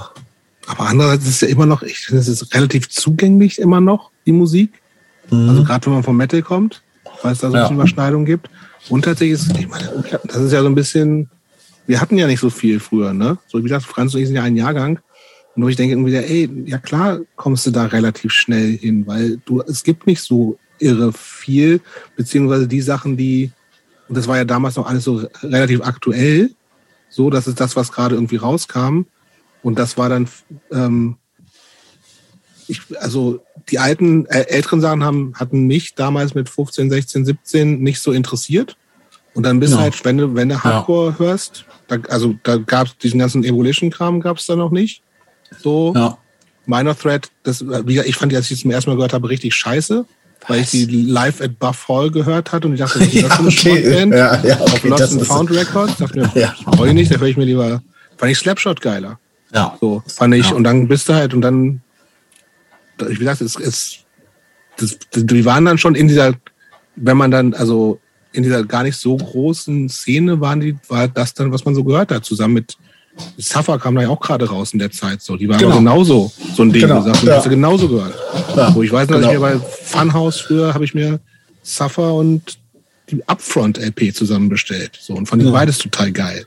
Und dann, Ja. aber das waren auch relativ überschaubare Kataloge, wo du sagst irgendwie so, ja, das ist dann halt, sind da vielleicht irgendwie 50 Platten und alles, was dann so, und die anderen Sachen, die es gab, die waren mir zu, zu anstrengend, so ange, angejazzt, so Alice Donut und was es da noch so alles gab, oder Victims Family und Ja.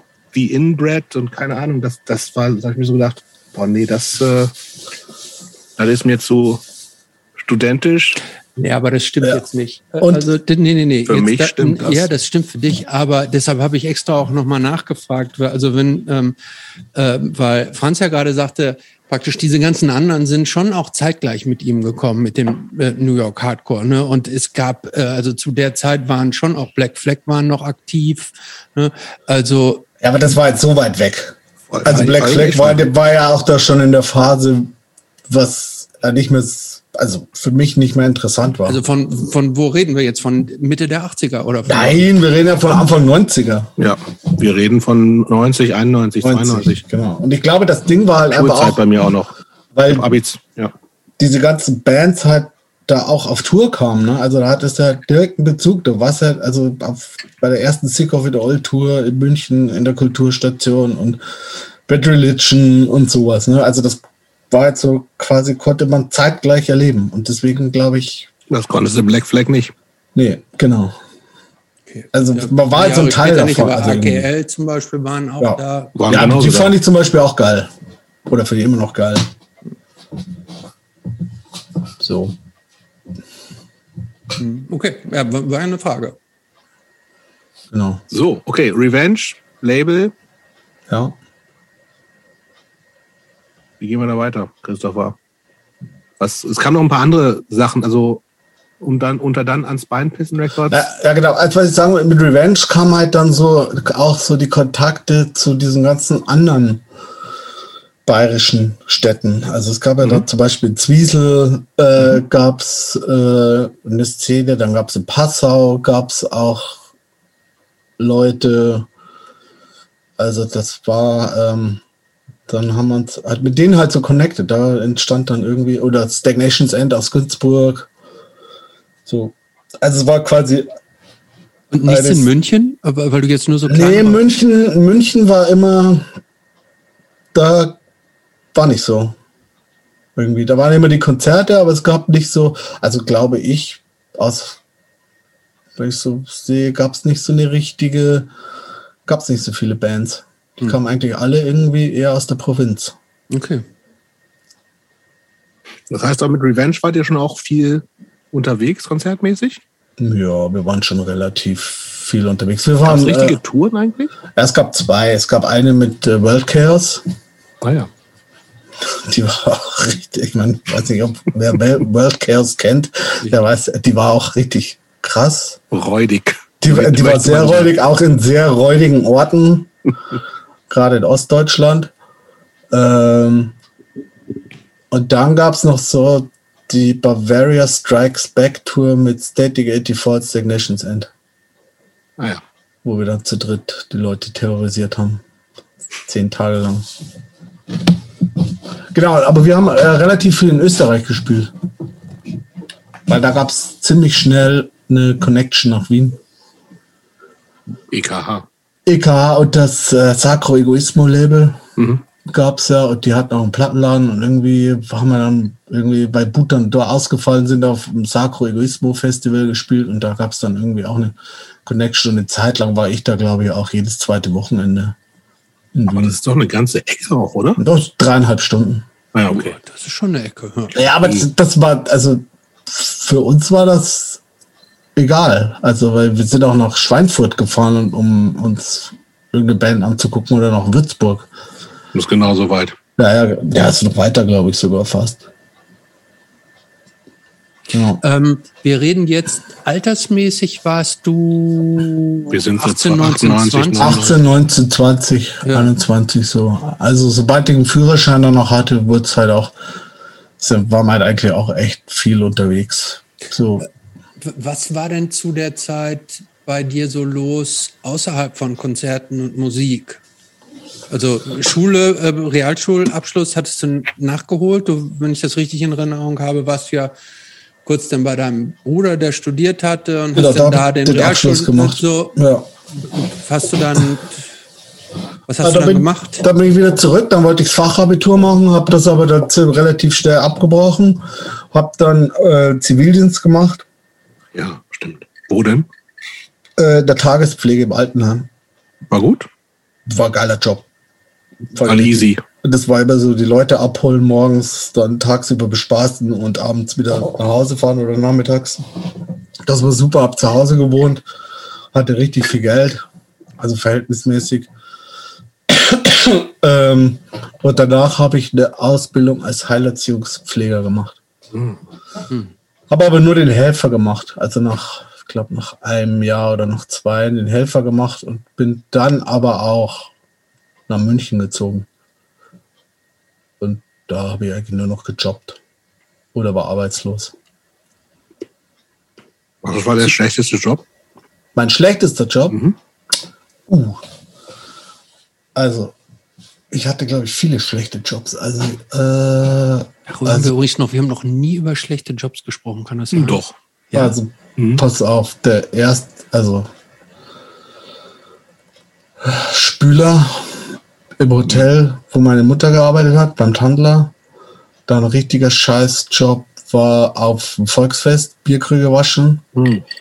wo mir einer aufs Maul hauen wollte, weil ich, weil er meinte, ich hätte Abitur.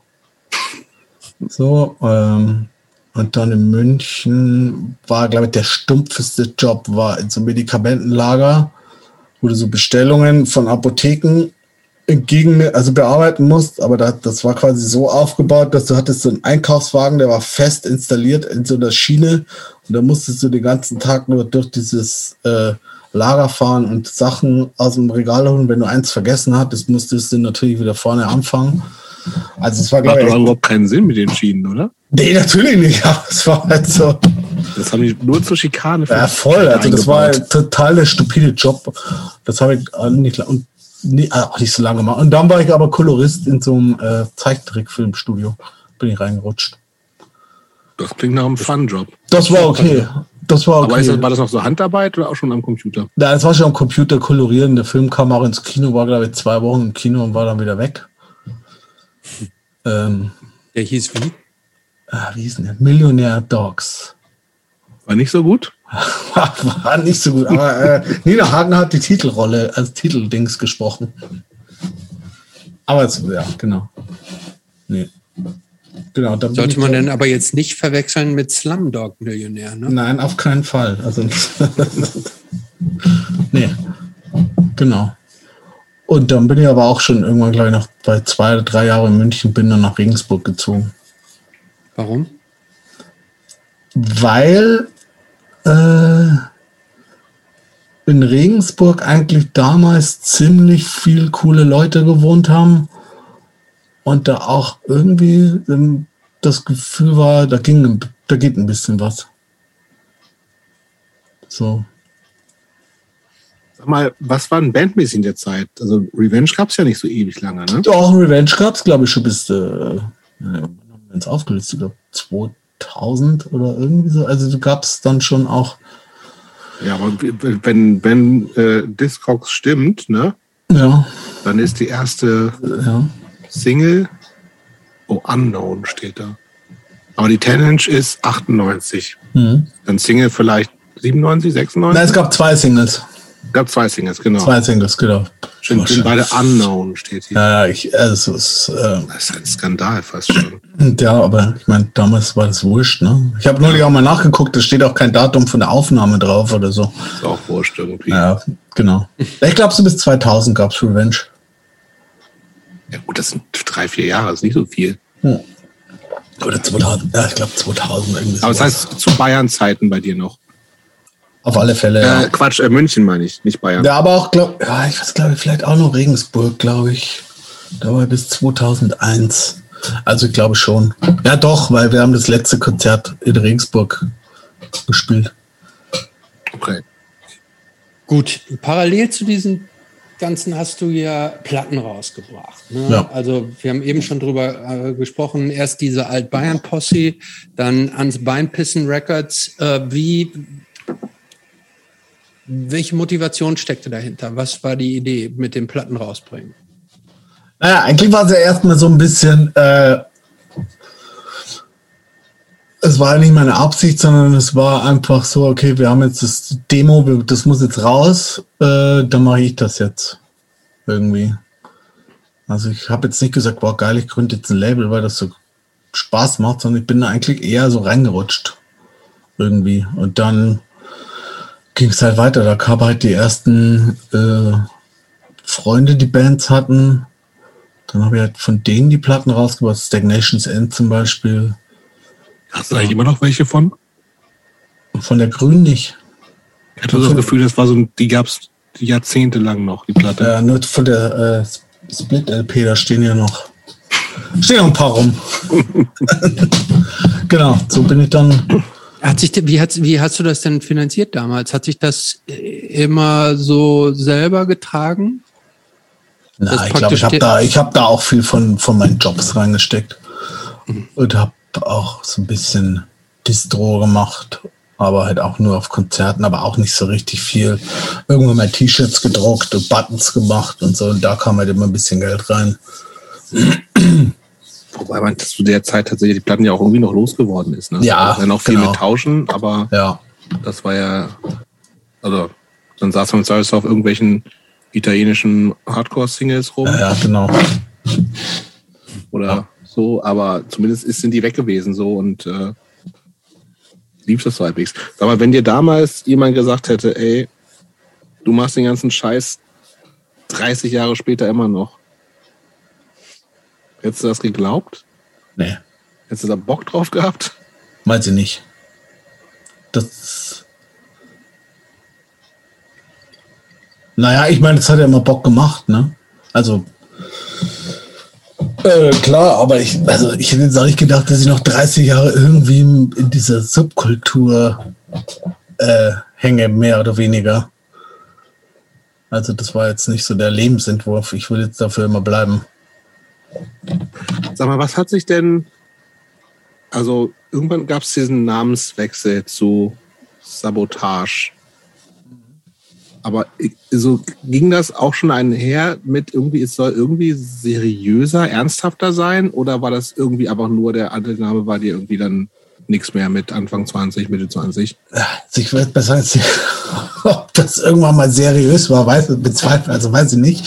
Äh, nee, das war dann eigentlich schon so ein bisschen äh, mehr im politischen Kontext gedacht, ne? So subkulturelle Gegenbewegung zu dem ganzen anderen Scheiß und zum Mainstream und DIY. Da ging ja auch dieses Buch in so. seiner Zeit auch noch um, dieses Sabotage in the American Workplace. Ja, genau, stimmt. Das war auch so ein Klassiker. Ja, ja, ja, genau. wo einfach nur Leute erzählt haben, was sie, wie sie in, in irgendwelchen Maschinen kaputt gemacht haben, damit sie nicht arbeiten müssen. Ja, richtig geil eigentlich. Ein, ein total geiler eigentlich. Dann gab es ja auch dieses geile, äh, wie hieß es, das war Bank, dieses Bankräuberbuch. Ja. Das war auch richtig cool. Genau, aber das, das war, glaube ich, so damals so ein bisschen die, die Überlegung. Auch so mit Informationen verteilen und bla und sowas. Bist du noch happy mit dem Namen? Äh, ich glaube, ja, eigentlich glaube schon. Es gab schon auch mal so Zeiten, wo ich dachte, ach, irgendwie ein neuer Name wäre auch geil, aber Nee, eigentlich bin ich noch, bin ich noch happy mit dem Namen. Ich weiß nicht mehr, ob er dieselbe Bedeutung hat wie früher. Aber ja, eigentlich schon. Ja, Erst auf der Release Website- 2000, ne? So, ja. Ja. Auf der Aber das- Webseite Was? von. Oh, nee, sag du erst.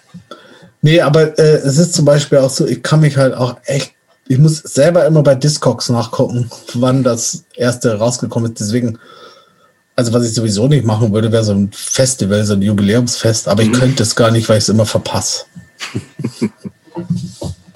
Ähm, auf der Webseite von äh, Sound of Subterranea wirst du und dein Label so ein bisschen gefeatured und als Verbündete im Geiste dargestellt. Da wird besonders, also du und deine Haltung und dein Label werden ähm, besonders hervorgehoben. Wie würdest du praktisch deine Haltung und deine Positionierung selber beschreiben?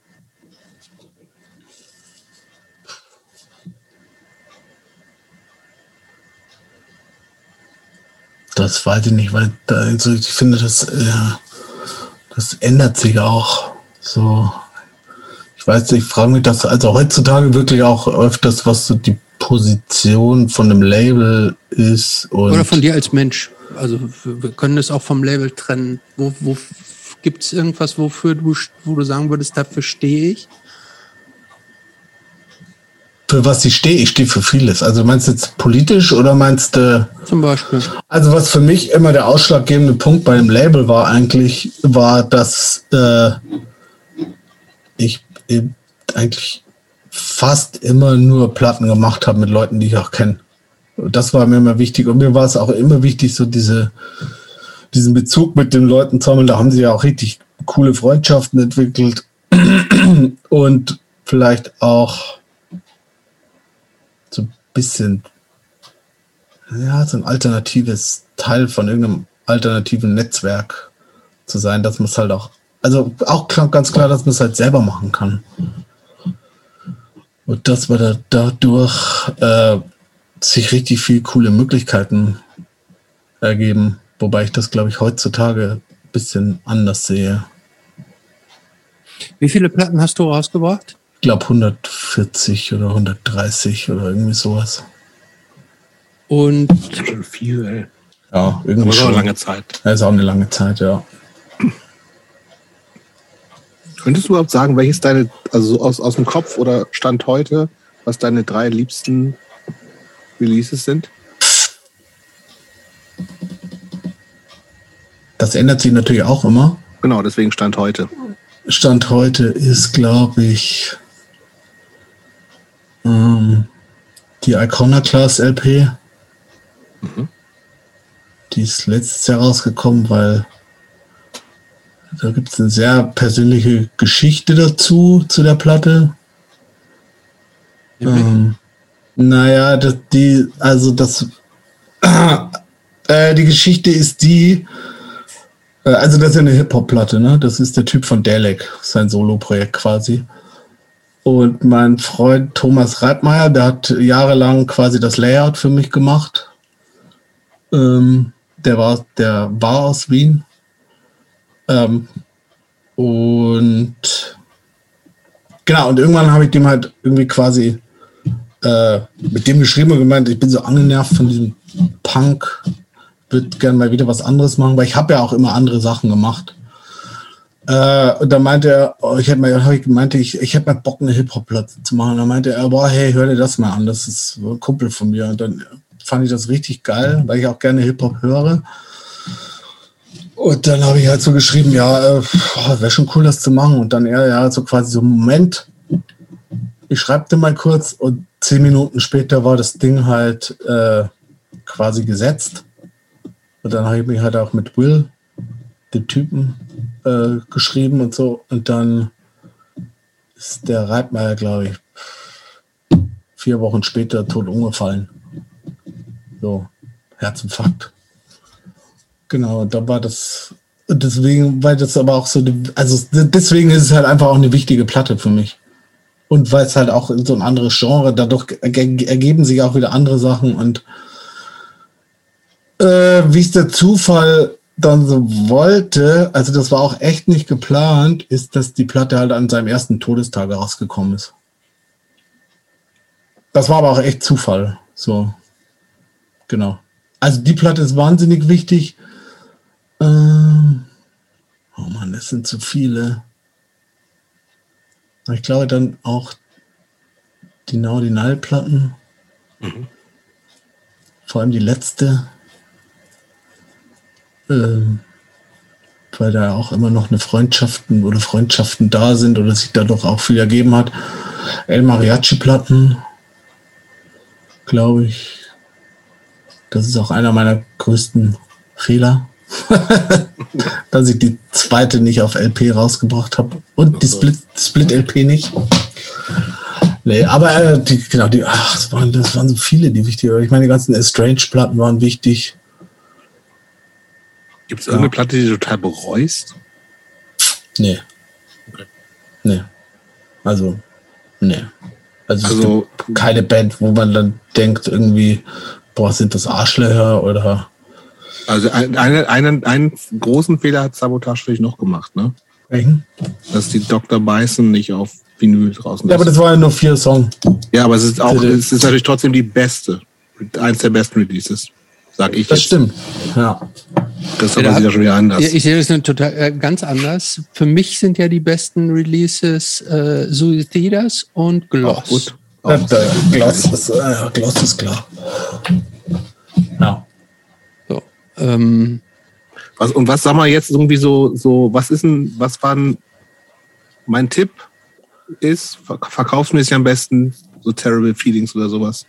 Gloss. Ah ja? Ja, stimmt. Von, ja, gut. Glaube ich. Terrible Feelings auch, Estranged auch. Das sind, glaube ich, so die besten, würde ich sagen.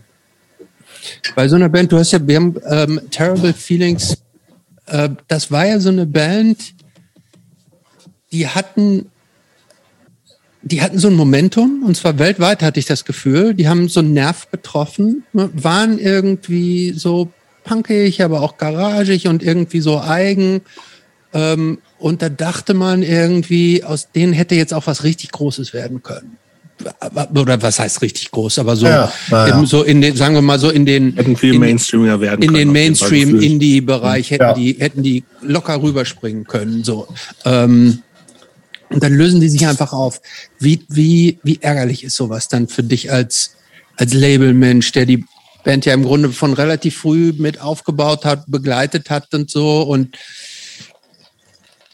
so und dann ist da quasi auch so ein bisschen so ein größerer Erfolg schon am Horizont zu sehen und dann geht's doch nicht weiter.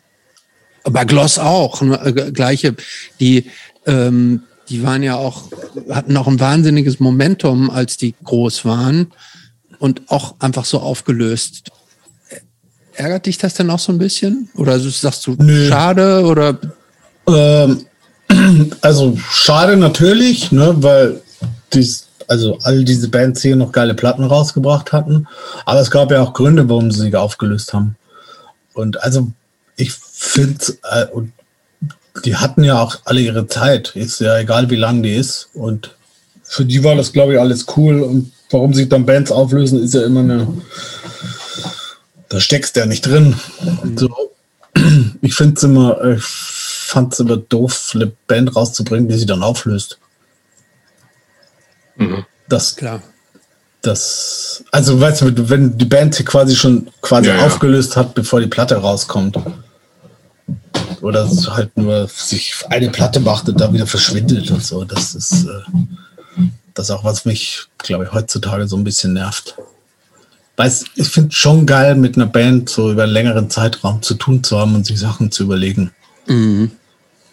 Das äh, ist das, äh, woher kommen eigentlich diese internationalen Bands? Also, äh, ich habe jetzt Gloss ist jetzt ja keine Band, die irgendwie in Bayern sich gegründet haben. Zum Beispiel Terrible Feelings kamen aus Schweden. Dann haben wir Suicidas irgendwie, die kommen, äh, kommen so, also halb aus Wien, aber dann halb auch aus, wo aus Barcelona oder sowas. So, ne? Also mhm. woher kommen diese? White Lang hast du doch auch ein paar Dinger gemacht, oder? Kanada. Ja, nein, ähm, Single. Wie bitte? Oder? Nur eine Single. Nur eine Single, okay, aber ähm, Ja, du, hast ja. auch ein, du hast auch einige, einige ähm, internationale Acts so drauf. Wie, wie hast du die, wie, wie kommen die zu dir? Also, oder sprichst du die auch dann konkret an und sagst hier, ich würde euch gerne machen oder ich würde den europäischen machen oder wie sind da, wie laufen da die, die Wege? Was sind die Prozesse? Ah, ganz unterschiedlich. Also zum Beispiel bei Gloss lief das über Trapdoor Flow. Der hat das irgendwie vermittelt und sonst, also echt auch einfach die Leute irgendwie irgendwann mal kennengelernt, glaube ich. Oder halt die Bands davor kennengelernt. Und dann immer so ein bisschen in Kontakt. Oder mal, ich meine, manche habe ich auch einfach stumpf angeschrieben.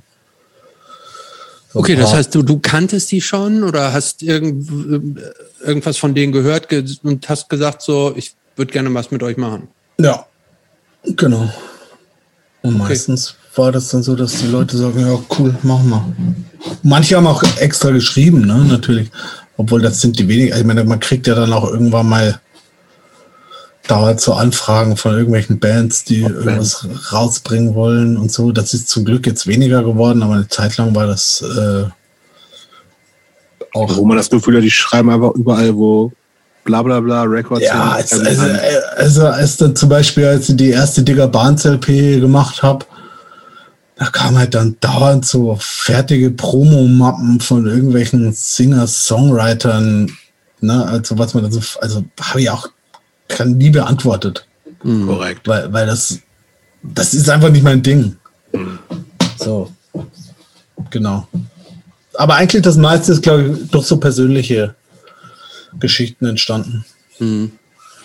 Ähm, dieses ganze Platten rausbringen, genau, also jetzt nicht nur in diesem Bereich, sondern im Grunde diese ge- gesamte Musikindustrie in klein und groß hat sich ja über die letzten Jahre total gewandelt. ne? Ja. Ähm, also und zwar mehrfach, muss man ja im Grunde sagen. ne? Also das Irgendwann hat sich's von Vinyl zu CD und dann irgendwie wurden Files hin und her geschoben, Napster.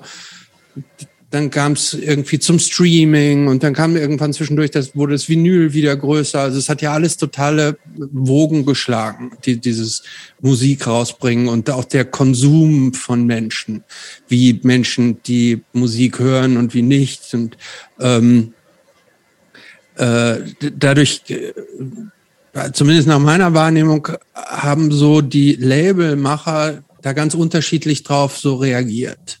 Ähm, da gab's so dann die im, ich, ich glaube auch mehr so im professionellen Bereich, die gesagt haben, okay, ich bringe Platten raus, aber ich mache jetzt auch noch ähm, Merch für euch und ich mache auch noch irgendwie Tourorganisation, so, so diese berühmte 360-Grad-Betreuung.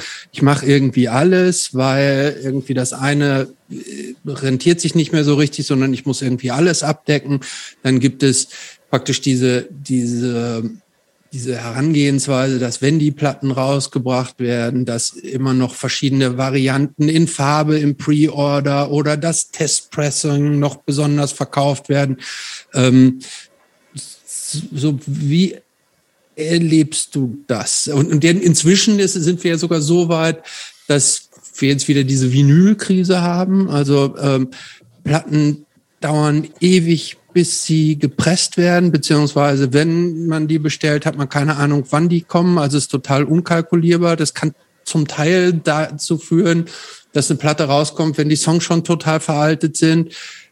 Was jetzt nach meiner Wahrnehmung der Trend fast dazu hingeht, dass die Platten oder dass die neue Musik erst digital veröffentlicht wird und die das Vinyl dann irgendwann nur noch so hinterher schwappt, um vermeintlich nur noch auch nur noch so einen kleinen Kreis von von Sammlern und äh, Nostalgikern zu bedienen. Wie nimmst du das wahr? Das war jetzt sehr lange her. Ja, ja da, da muss man auch ziemlich lange, glaube ich, äh, drauf antworten. Äh, puh, das ist.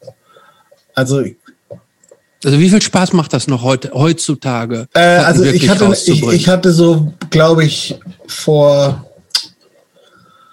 Das war vor Corona. So das Jahr, glaube ich, so das Jahr vor Corona, wo ich mir dachte, ich habe echt keinen Bock mehr. irgendwie, weil ich auch finde, dass dieses, ähm, also jetzt die Szene, in der wir uns bewegen oder ich mich bewege, sich auch komplett verändert hat, so ein bisschen. Also gerade was Labels betrifft.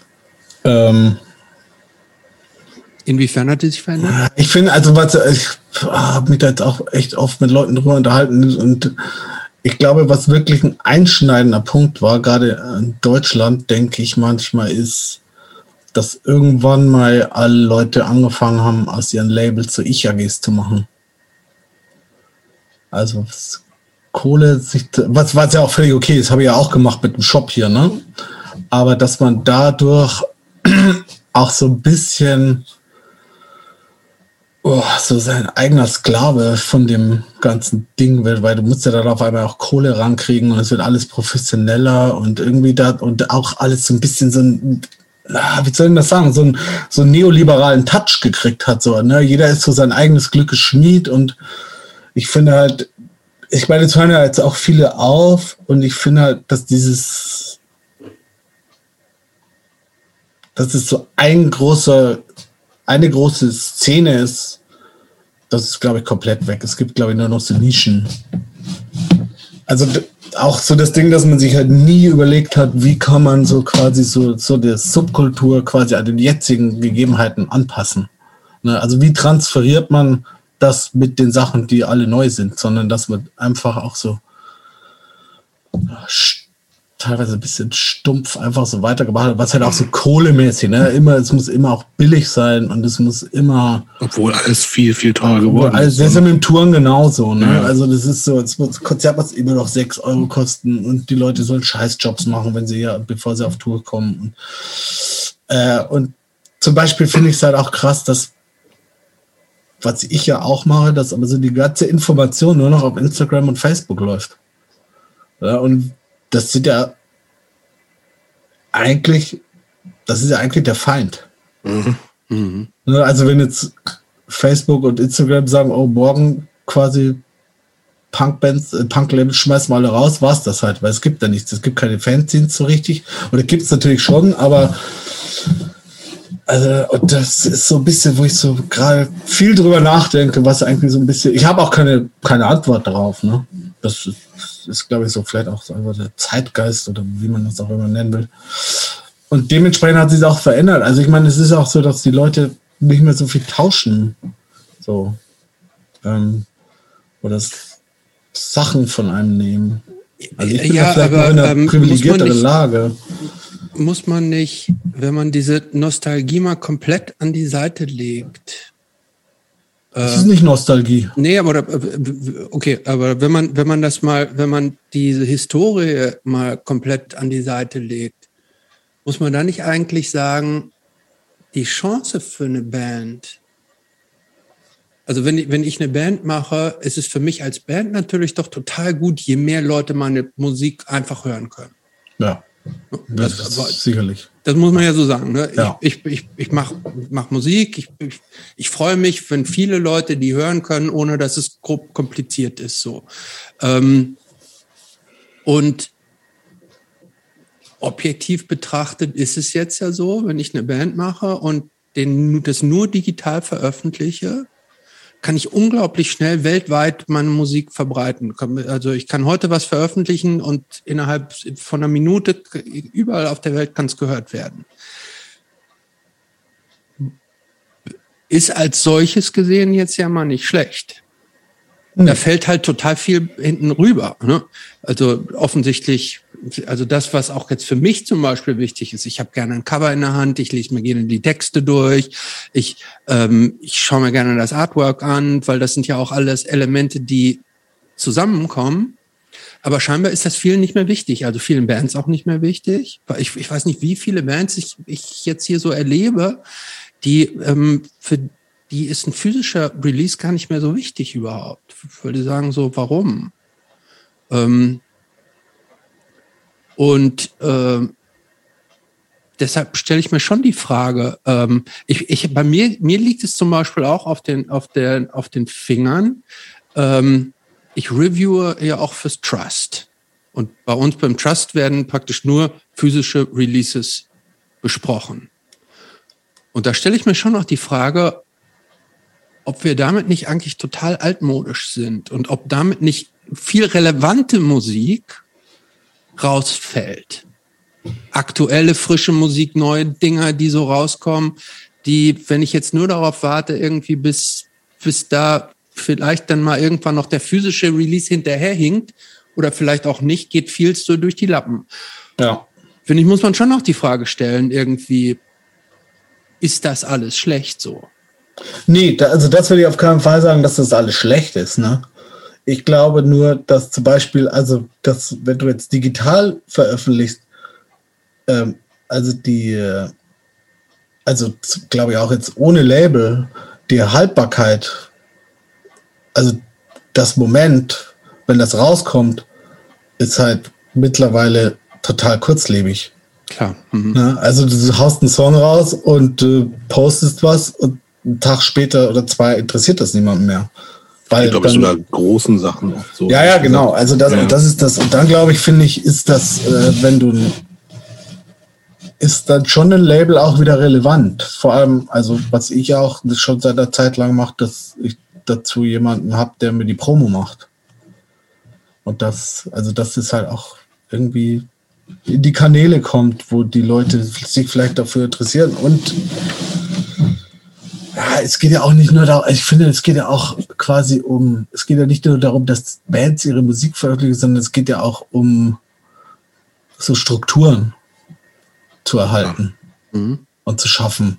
Also Schaffen eher, ne? Also, schaffen, ist- also so Ja, alternative Kulturen, weil ich meine, das weiß ja jeder von uns, wie doof wäre es uns gegangen, wenn es das nicht gegeben hätte. Ich meine, es ist jetzt die Frage, ob das Punk sein muss, ne? Aber ähm, Also ich finde auch, dass problematisch wird dann, wird es dann, was du in so einem Halbsatz gesagt hast, ist irgendwie, wenn es halt sich nur noch auf Instagram, Facebook und wenn du dir guckst, was steckt da für ein Scheiß hinter bewegt, so, ne? Oder genauso wie, keine Ahnung, nur noch Spotify und wo es eigentlich um, also wo die Strukturen ultra etabliert sind und es dazu keine Alternative mehr gibt. Das ist Ja. dann halt nervig so. Ne? Also, dass man das nutzt, Ja. ist, macht natürlich total Sinn. Ne? Also, um irgendwie auch in Austausch als, als, als Kommunikationsweg oder so, machen wir ja genauso. Ja, wir machen es nur, um es jetzt mal, also, Ja. also äh, klar, uns kann, uns, uns kann man auch äh, irgendwo abseitig vielleicht aber auch so auch, hören. wird ja komplett über Anchor veröffentlicht und die gehören zu Spotify. Genau, so, ne? also, Das heißt, also wir, wir stecken Genau. da also so knietief in diesem, in diesem, Tun wir alle. äh, Tun wir alle, so drin. genau.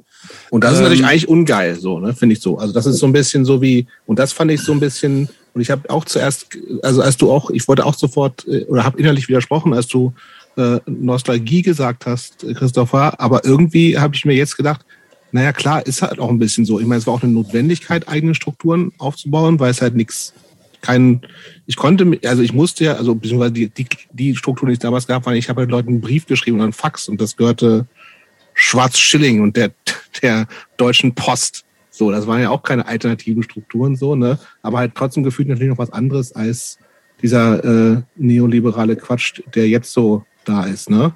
Ähm, ähm, und deswegen ist es, glaube ich, ich, für mich ist es schon so ein bisschen natürlich so Nostalgie und diese, diese vermeintliche, hey, wir bauen das hier selber auf, wobei es natürlich dann auch ganz oft auch nur funktioniert, wenn es irgendwie staatliche Strukturen gab, also gerade in Deutschland der ganzen Jugendzentrumsbewegung, beziehungsweise die natürlich irgendwie auch irgendwie eine autonome Jugendzentrumsbewegung gab, die halt viel wichtiger gewesen ist, aber irgendwann ja auch mehr oder weniger äh, verstaatlicht und so. Ähm, und äh, ich glaube, da steckt schon viel dahinter so, wir dachten, wir machen was ganz Eigenes und das war es auch gefühlt, aber realistisch gesehen irgendwie auch nicht so. Und tatsächlich Ja, so irgendwie klar. zurück auf Label, so auf so ein, so ein ja, mein, eigentlich ist ein physischer Tonträger wirklich Quatsch. Das ist wirklich Quatsch. So, also, also Das finde Das ich, find braucht halt, ich niemand. finde ich find's halt nicht, eigentlich ist es Ich- ich wirklich find- auch Quatsch. Das ist ja, das, was ich sage. Ich finde es halt nicht Quatsch, aber ja, das weil du es nett findest und gut findest. ich find's ja aber nicht nur es nett, weil ich ökologisch Quatsch.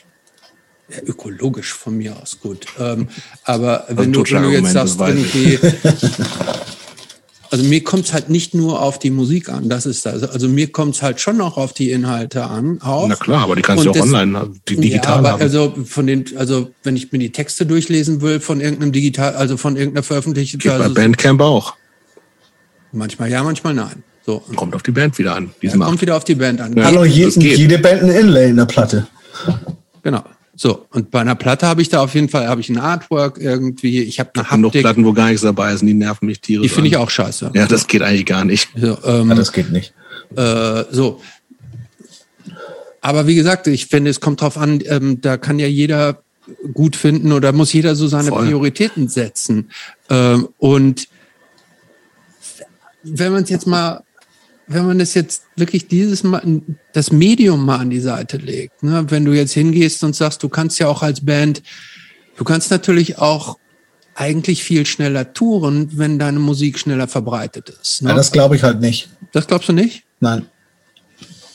Okay. Warum? Also, ich, weil ich glaube, Bands werden immer noch bekannter, wenn sie viel spielen. Ist klar, aber Und, du äh, kannst du, natürlich, aber du, und aber wenn, indem du halt nur jetzt quasi deine Songs auf Spotify raushaust, glaube ich, funktioniert das nicht. Außer du bist halt so, so ein Boom, schlägst halt ein. Aber ich glaube, ähm, also ich glaube, der klassische Weg ist immer noch das Touren und das Label. ja, also Touren auf alle Fälle. Ich, ich wundere mich nur, dass es wie viele so, wie viele neue Bands, so, da sind so wenig Tonträger scheinbar draußen und trotzdem werden die so abgehypt. Oh, was denn zum Beispiel? Ja, was? denn? Ah, also zum Beispiel so, so eine Band wie Spy zum Beispiel. Ich habe noch nie eine Platte von denen in der Hand gehabt und ich finde, die werden mega abgehypt. So, dann so eine Band wie Ekulu zum Beispiel, deren Platten, die gibt's auch nirgendwo, werden total abgehypt.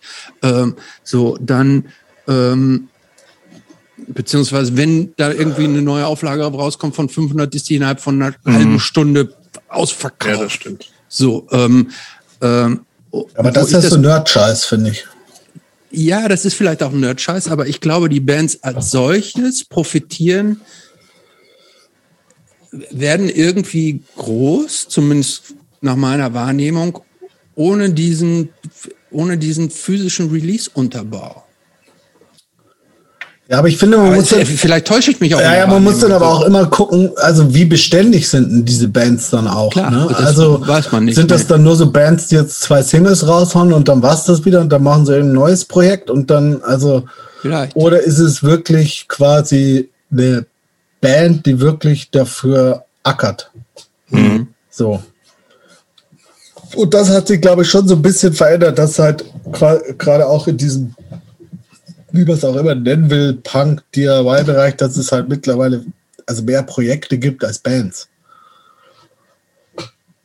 Und auf der anderen Seite muss man sich dann aber auch nicht beschweren, dass halt die, die ganzen Presszeiten lang sind, wenn man eigentlich genau dasselbe Spiel so ein bisschen macht wie, wie so Major-Labels. Ne? Also warum muss man jede alte Band irgendwie wieder auf Platte pressen? Also ist auch okay, aber ich finde, das muss man, da kann er nicht so schimpfen auf die da oben quasi, sondern man ist ja auch Teil des Problems. Ne? Oder warum muss ich acht verschiedene Vinylfarben rausbringen von irgendeiner Band? Machst, machst du das? Nein. Nein, ich mache manchmal, gibt es eine farbige Version, aber ich mache eigentlich mittlerweile lieber Siebdruckcover oder Riso-Cover, weil ich das irgendwie äh, noch handwerklicher und künstlerischer irgendwie noch schöner finde als. Finde ich auch schöner. Ich habe auch ein paar von deinen Siebdruckcovern hier bei mir stehen. Ja, das finde ich irgendwie, ich finde es irgendwie cooler, weil da ist noch irgendwie irgendjemand, der Richtig Irgendwo- Handarbeit gemacht hat. irgendwo So. steht und das druckt. Und dich nicht einfach. Braucht es das eigentlich für dich auch, um die Platten loszuwerden? Ach, kommt drauf an. Also, äh, ja, ein bisschen schon. Ähm, aber also ich, ich schlage das den Bands vor, aber wenn sie es jetzt nicht wollen, ist auch völlig okay. So. Es ist schon, es kommt schon immer ein bisschen Geld rein. Mhm. Ja. Also mir, Genau. mir hat mal jemand gesagt, der auch so ein Label betrieben hat und dann wieder eingestellt hat, der sagte, ähm, er wäre er wäre nur dann einigermaßen finanziell äh, äh, ohne Verlust rausgekommen, wenn er praktisch bewusst die Testpressung noch mit einem anderen Cover von mir aus für teureres Geld mitverkauft hätte, um praktisch über diesen, diese Mehreinnahme den Rest so mitzufinanzieren. Das kann schon sein. Das glaube ich gern. Aber auf sowas habe ich ja keinen Bock. Mhm. Das, das, das ist für mich zu, ja, zu sammlermäßig. Das geht für mich von der Intention, die eine Platte hatte, irgendwie auch ein bisschen weg. Aber ich finde es okay, wenn es Leute machen. Also das steht außer Frage. Aber ich bestelle immer noch fünf Testpressungen für mich und für die Band. So. Aber ist das, ähm, wirst du so einen gewissen, gewisse Anzahl an Platten einfach immer los, weil du es rausbringst? Ja, es ist schon deutlich weniger geworden. Das also, heißt, die 500er Auflage ist bei dir auch nicht immer. Ich mache schon immer noch 500, weil okay. ich auch immer so den Gedanken habe, ich will das eigentlich das immer noch so haben, dass jeder das kriegen kann. Mhm. Also, dass jetzt nicht 100 Fuzis, die irgendwie einen Internetanschluss haben und vorm Rechner sitzen, äh, quasi das wegkaufen, sondern ich will auch, dass jeder, jemand, der nach einem Jahr oder einem halben Jahr findet, oh, die Platte ist geil, die will ich haben, dass es die dann auch noch gibt. Mhm. Also, weil das nervt mich auch selber, ne? wenn ich irgendwas cool finde und dann, dann nicht sofort dabei bin, dass ich das dann nicht mehr kriege. Also ist selten, aber mhm. ja, genau. Aber ja, es hat sich alles irgendwie verändert. Und ich glaube, das, was mich so ein bisschen stört, ist, dass sich halt niemand darüber Gedanken macht. Oder wenige. Was auch schwierig ist. Einfach. Wie meinst du von den, von den Musik, Musikern, von ja, den Labelbetreibern, von, von, den Konsumenten, von, von der Szene oder? Klar, ja, ich glaube so irgendwie, ja, was ich schon vorher gesagt habe, dass es halt immer, immer so mehr, also von meinem Gefühl, vielleicht ist es ist auch nur meins, aber dass ich das Gefühl habe, dieses Miteinander wird immer weniger.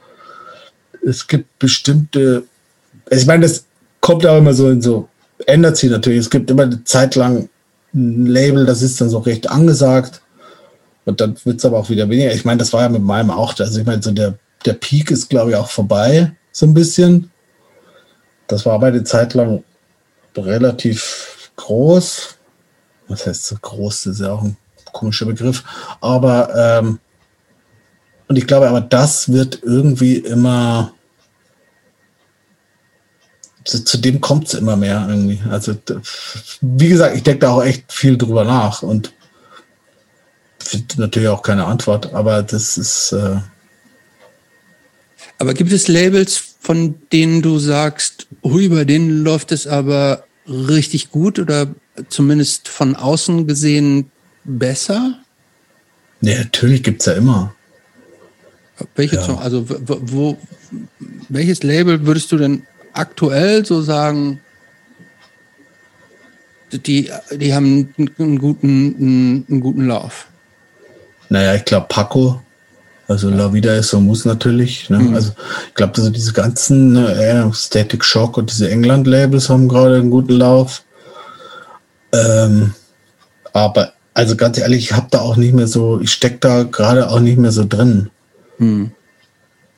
Ich habe das Gefühl bei den Labels, aber ich, ich bin so gut, kenne mich da auch nicht aus, aber das ist so, da weiß ich so grob, was mich erwartet, oder? Ja, ich, also. Und das ist halt natürlich bei dir überhaupt nicht so, ne? Was ich total super ja, finde. Ja. einfach, ich meine, du hast so unterschiedliche Bands rausgebracht, die eigentlich so, außer vielleicht, also, dass sie coole Leute sind und vielleicht auch eine ähnliche grobe Geisteshaltung, musikalisch haben, haben ja viele Sachen nichts miteinander gemein. Nee. Also. Nee. Also, und ich finde das super so. Und ich glaube, es bei anderen Labels, ja. wo du sagst, okay, das ist halt, keine Ahnung, für das Genre, dann, wenn ich die Platte von denen oder die drei von denen habe, dann werde ich die vierte wahrscheinlich auch gut finden. Das ja. kann bei dir überhaupt nicht so sein. Ja, ich, ja, das ist, ich weiß ja auch nicht, ob das vielleicht so mit, damit zu tun hat, dass man schon seit irgendwie 25 Jahren so in diesem Ding drinsteckt und dann auch vieles einfach schon, schon mal gehört hat. Das weiß ich nicht, aber es, also es gibt nicht so viele neuere Bands, wo ich dann sage, boah, das, das finde ich geil. Das finde ich irgendwie gut. Meistens finde ich es dann okay. So, aber ähm, genau. aber wo war mal, ach so, welche Labels so laufen? Weiß ich nicht.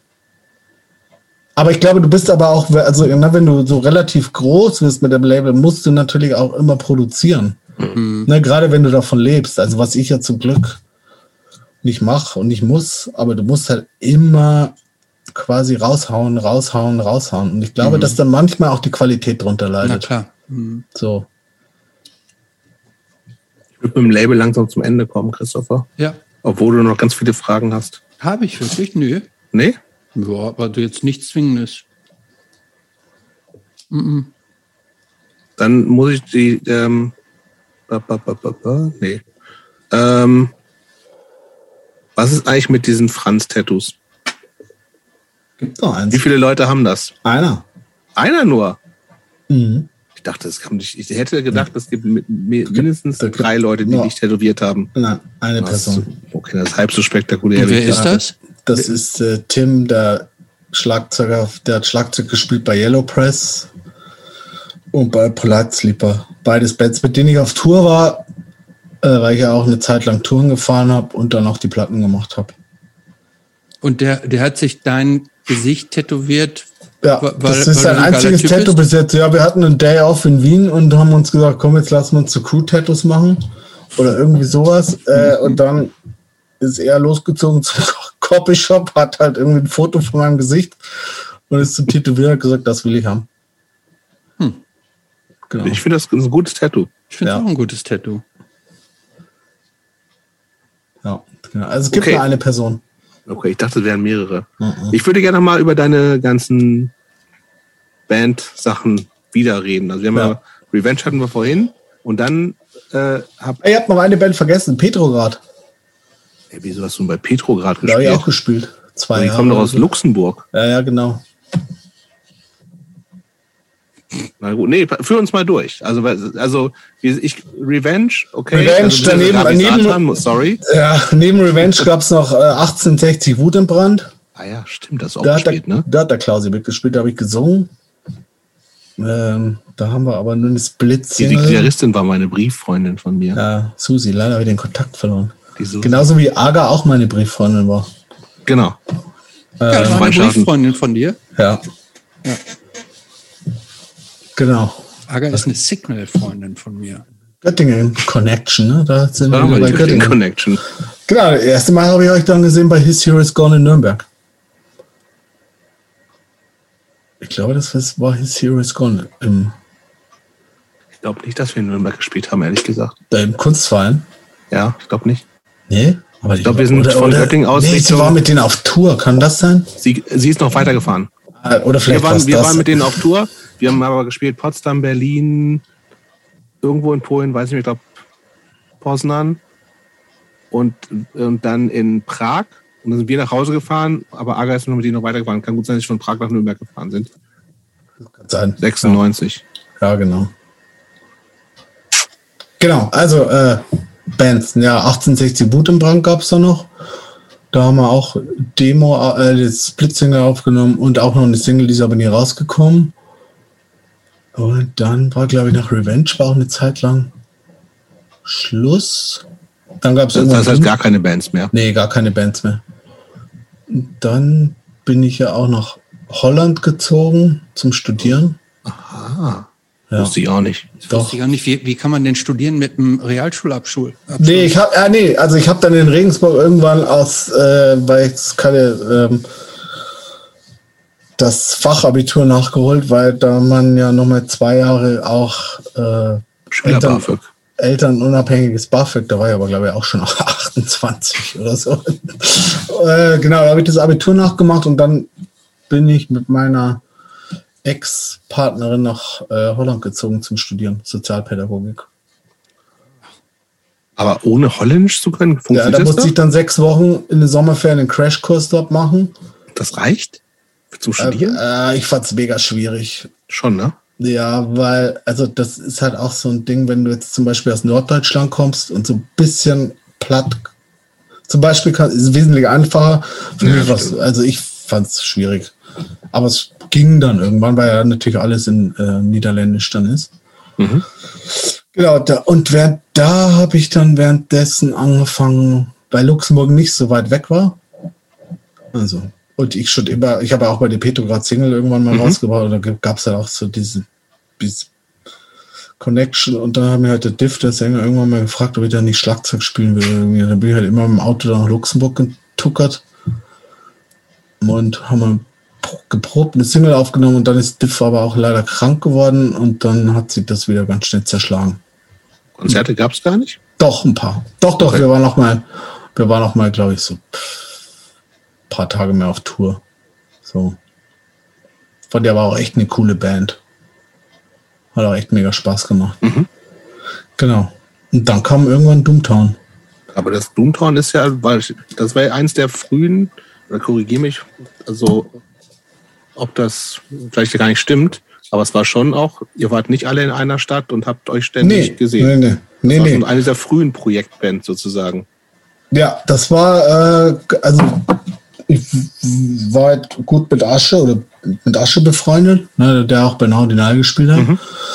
Und viel mit denen halt unterwegs und dann hat man irgendwann mal die Idee, lass mal eine, eine Band gründen. Und dann haben wir im Maximum Rock'n'Roll eine Anzeige gelesen von Fabian. Ach, Der, wirklich? ja, ja, der halt so eine Band sucht, quasi, bla, und dann, ich glaube, so war das. Und dann hat Asche den angeschrieben und dann haben wir uns getroffen. Ich Und kannte dann, den gar nicht. Nee. Und der hat dann noch Neubert mitgebracht in die Band und dann haben wir halt Doomtown gemacht. Und das Ein- ging auch ziemlich schnell los dann. Ist auch eine mega geile Band, finde ich. Ja.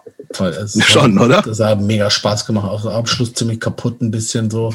Aber Ja, äh, gut. zeitlang Aber- war das richtig geil. Tatsächlich irgendwie, ich meine, es gab dann so einige Bands, die so in die Richtung gegangen sind, aber für mich eigentlich die geilste von diesem ganzen debeatigen Rock.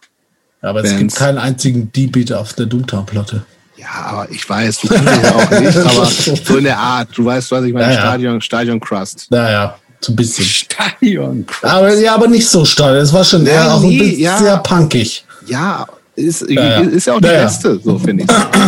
aber äh, es war aber auch so ein, ihr habt ein, das als Tape zuerst rausgebracht, ne? Aber auch Ja, so so ein bisschen gleichzeitig so.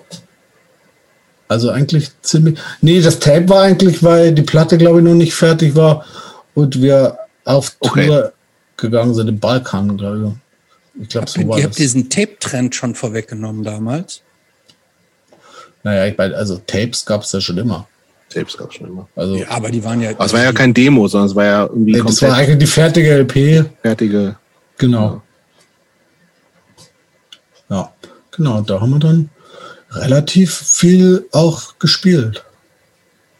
War, war das eigentlich die, so dieses Band in Band sein, Band spielen, Bandmitglied sein, war dir das wichtiger als dieses Label machen oder im Grunde Nee, das ähnlich, war gleich.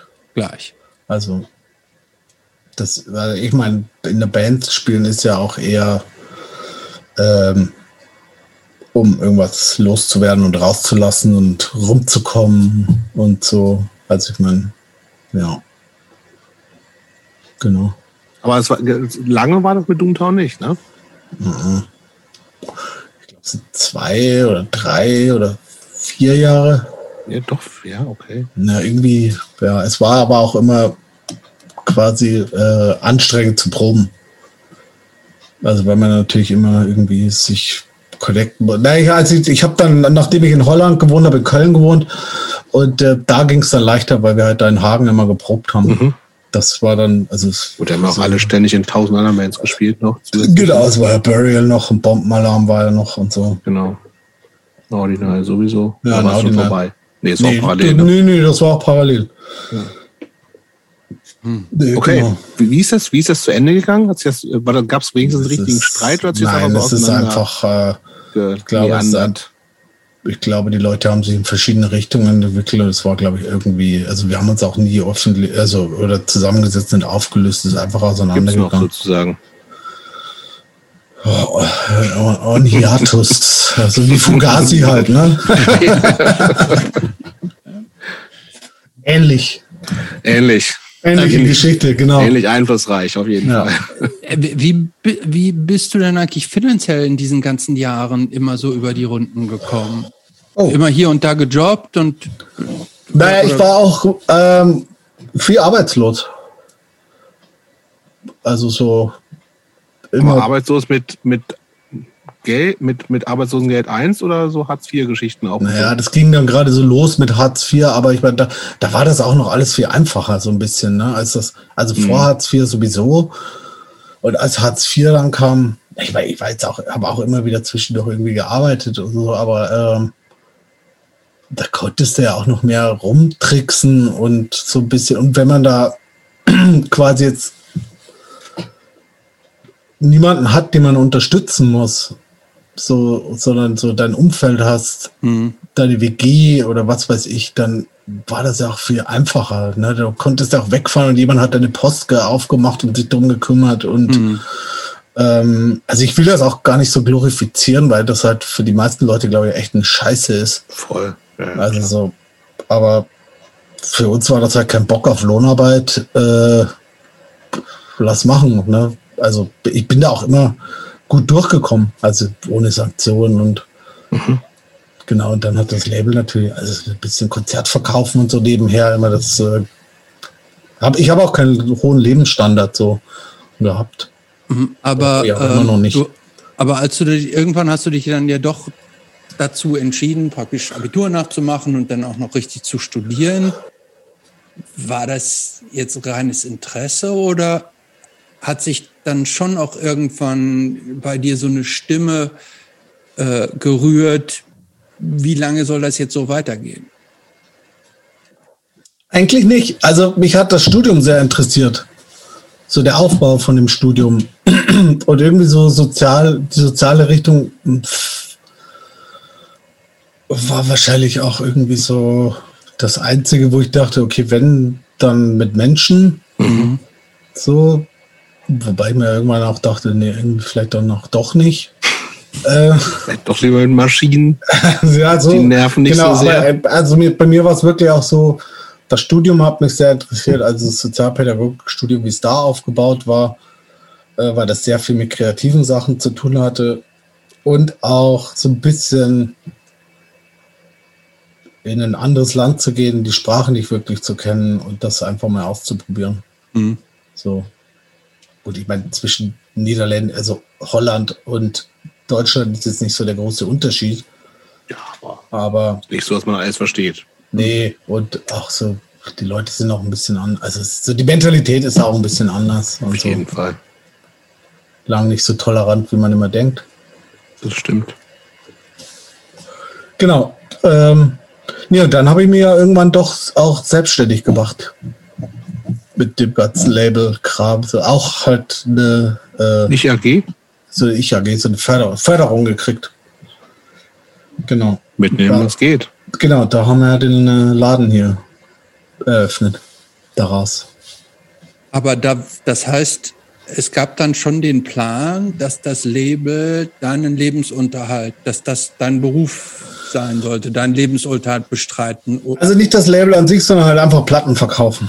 Platten verkaufen. Ne, also wir hatten, ich bin dann ja nach Bremen gezogen, relativ zügig, auch ohne irgendeinen Auftrag eigentlich, einfach weil ich Leute hier kannte und hier cool fand. Ein richtig cooles Wochenende hier verbracht und dachte, boah, hier, das ist es. Wann war denn das eigentlich? Das war, glaube ich, warte mal, wann ist 2005 muss das gewesen sein. Mhm. Und also das. Und was ging da ab an diesem Wochenende? ja, das ist eine ganz geile Geschichte. Die Geschichte ist eigentlich die, dass ich, also hier mit äh, Asche, mit dem ich bei Doomtown gespielt habe, sind wir hierher gefahren, weil äh, hier äh, Sören von Naudinal hier gewohnt hat und noch ein paar andere Leute, mit denen ich befreundet war. Und dann sind wir am ich weiß noch genau, am Freitagabend sind wir ins Zack. Das ist auch so ein, äh, so ein Hausprojekt mit Kneipe unten drin und da hat quasi äh, Ausma, mit der ich dann den Shop hier gemacht habe, hat so einen Kneipenabend gemacht, dann war das schon gut und am nächsten Tag sind wir quasi auf eine WG-Party gegangen, die quasi hier im Haus drüber war. Also quasi die Wohnung, wo ich jetzt dann einziehe demnächst. Und das war halt so eine richtige WG-Party, wo dann Dancefloor im Zimmer und Bücherregal kaputt gegangen und so. Und, ne, und dann dachte ich, boah, geil, hier, hier will ich wohnen. War dann natürlich nie wieder auf so einer Party. Ähm, genau, dann dachte ich mir, okay, jetzt habe jetzt gerade eh keinen Auftrag, Studium fertig, Köln war nie so meins. Dann ziehe ich halt nach Bremen. Und dann bin ich hier in so einer WG gelandet. Äh, mit so Szeneleuten eigentlich auch oder irgendwas ja, ganz anderes? mit, also mit Ausmar, mit der den Laden angemacht hat, mit Paddy, der früher Mhm. bei Series gespielt hat und Arne, der hat bei was war, Angstzustand, glaube ich, Mhm. gespielt. Genau, da bin ich eingezogen. Und dann haben wir ziemlich schnell rausgefunden, also weil Ausma und Paddy, die haben damals noch so ein, so ein Bu- Buchvertrieb quasi gemacht. Und dann haben wir halt gesagt, okay, vielleicht machen wir das, so, können wir irgendwie zusammenlegen. Und dann haben wir quasi in unserer WG vor meinem Zimmer war so ein ehemaliges Klo, da haben wir uns halt unseren ersten Laden aufgemacht. Im Klo.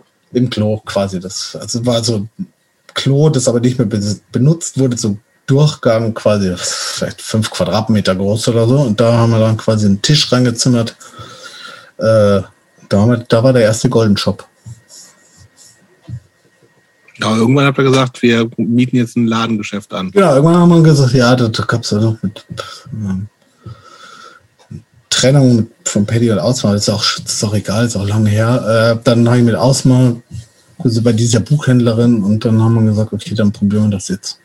Dann habe ich mir halt eine Förderung vom Arbeitsamt geholt, die ich auch, die eigentlich ursprünglich, glaube ich, auf ein Jahr begrenzt war. Ich habe es aber irgendwie geschafft, das drei Jahre zu kriegen. Äh, und dann haben wir halt den Laden aufgemacht. Der immer noch da man, ist, wie wo viel, er ist, Wie, ne? Moment, wie viel kriegt man bei so einer Förderung dann so?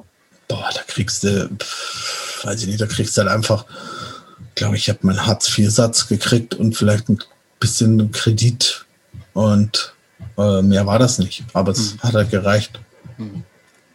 Genau, dann genau, dann haben wir den Laden aufgemacht und ich habe den dann drei Jahre mitgemacht und dann habe ich aber auch wieder aufgehört. Aber so ein Laden, so ein Ladenmieten sind doch im Zweifelsfall einfach arschteuer. Nee, der, der ist halt billig. Der war, also ich meine, damals war das auch äh, noch nicht so teuer. Also jetzt ist ja halt auch wie überall Mhm. unglaublich teuer und auch ein bisschen leicht durchgentrifiziert, würde ich mal sagen. Ähm, nee, das war eigentlich relativ billig für den Laden. Und ist das, hat sich das tatsächlich einfach sofort immer auch getragen? Das heißt irgendwie. Nein, also meins nicht. Okay. Deins nicht. Also äh, meins nicht, weil ich auch irgendwie, äh, ich bin halt auch echt ein wahnsinnig schlechter Geschäftsmann. Mhm. Also ich habe die Platten viel zu billig verkauft. Ähm, ich hatte dann auch, irgendwann habe ich dann nebenher noch im betreuten Wohnen gearbeitet, um mich halt so weiter zu finanzieren. Und, und das war halt dann auch das, wo ich dachte, ey, warum mache ich das? Ich bin bin jetzt hier mein eigener Sklave, das wollte ich eigentlich nie. Mhm. Ne? Also dann arbeiten, arbeiten, arbeiten, kannst nie in Urlaub fahren. Ähm, weil du musst ja immer jemanden finden, der für dich arbeitet quasi und den auch bezahlen. Und mir ging dann auch irgendwie dieses, äh, na, einfach dieses Plattenverkaufen ging mir irgendwie mega auf die Nerven irgendwann. Also immer dieses Hinterher sein, was gerade rauskommt und dann Mhm. auch die Kundschaft mh, fand Das heißt, weil du aber irgendwie vom Großvertrieben so Sachen eingekauft hast, damit Genau. du ein halbwegs aktuelles Ja. Ja, aber halt auch echt mit einer schlechten Kalkulation, ne? Also so, so wie halt so ein bisschen Herangehensweise irgendwie mit einer Distrokiste. Mhm. Haust halt 5 Euro drauf, wird schon passen. So. Mhm. Irgendwie, das war, na, irgendwie war es auch nichts für mich. Und auch, nee, oder auch diese Plattenkundschaft ging mir auch irgendwann. das- Aber äh, das heißt, dann kommen einfach so ganz normale random People Ja. da rein, Ja. die so Ja. sagen, habt ihr nicht die neue Typen. Genesis? Nee, da- das nicht. Es war, der, war ja schon so Punk, Hardcore, Okay, Indie. das schon. Mhm. Ne? Aber es kommen halt auch dann nur Typen, die sich Platten anhören, dann eine kaufen und vier Stunden da rumhängen und auch über mit der labern wollen. Also irgendwie. Also, ja, das ist, das ist einfach nicht meins. Ich finde es auch heutzutage noch Plattenläden irgendwie manchmal schwierig. Also auch vom Klientel her. Das ist auch ganz interessant, weil seitdem ich da raus bin, Was, also, hm? läuft war- der Laden oder- besser? ja, der hat nur noch eine kleine Plattenabteilung, also mehr Bücher, aber, es wurde halt auch immer nur mit mir geredet, ne? Also nicht mit der, mit der weiblich gelesenen Person, die am Tresen steht. Die wurde nie nach Platten gefragt. Also, es war immer nur ich. Und, und das fand ich auch irgendwie. Im Nachhinein finde ich es auch echt mega strange. Ja, aber du hast doch bei allem, was du bisher erzählt hast, haben ohnehin ja Frauen relativ wenig äh, bisher in der Erzählung eine Rolle gespielt. Ne? Also das war, ähm, ich meine, wir haben ja auch im Podcast schon sehr oft darüber gesprochen, von hier, von dem Männerverein Punk und Hardcore, ne? Ja. Ist das jetzt eine Frage? Das seid ihr nee, das war so in den Raum gestellt. Ähm, die, ähm, es gab ja, es, es, es es gab ja irgendwie über die, ich glaube, seit der Erfindung von Punk und auch Hardcore gab es ja immer wieder auch so diese, diese Konterbewegungen, wo auch Frauen dann irgendwie lauter wurden und mehr für sich beansprucht haben. Und, und auch heute oder, oder jetzt so in den letzten Jahren ist das ja wieder ein größeres Thema. Ähm,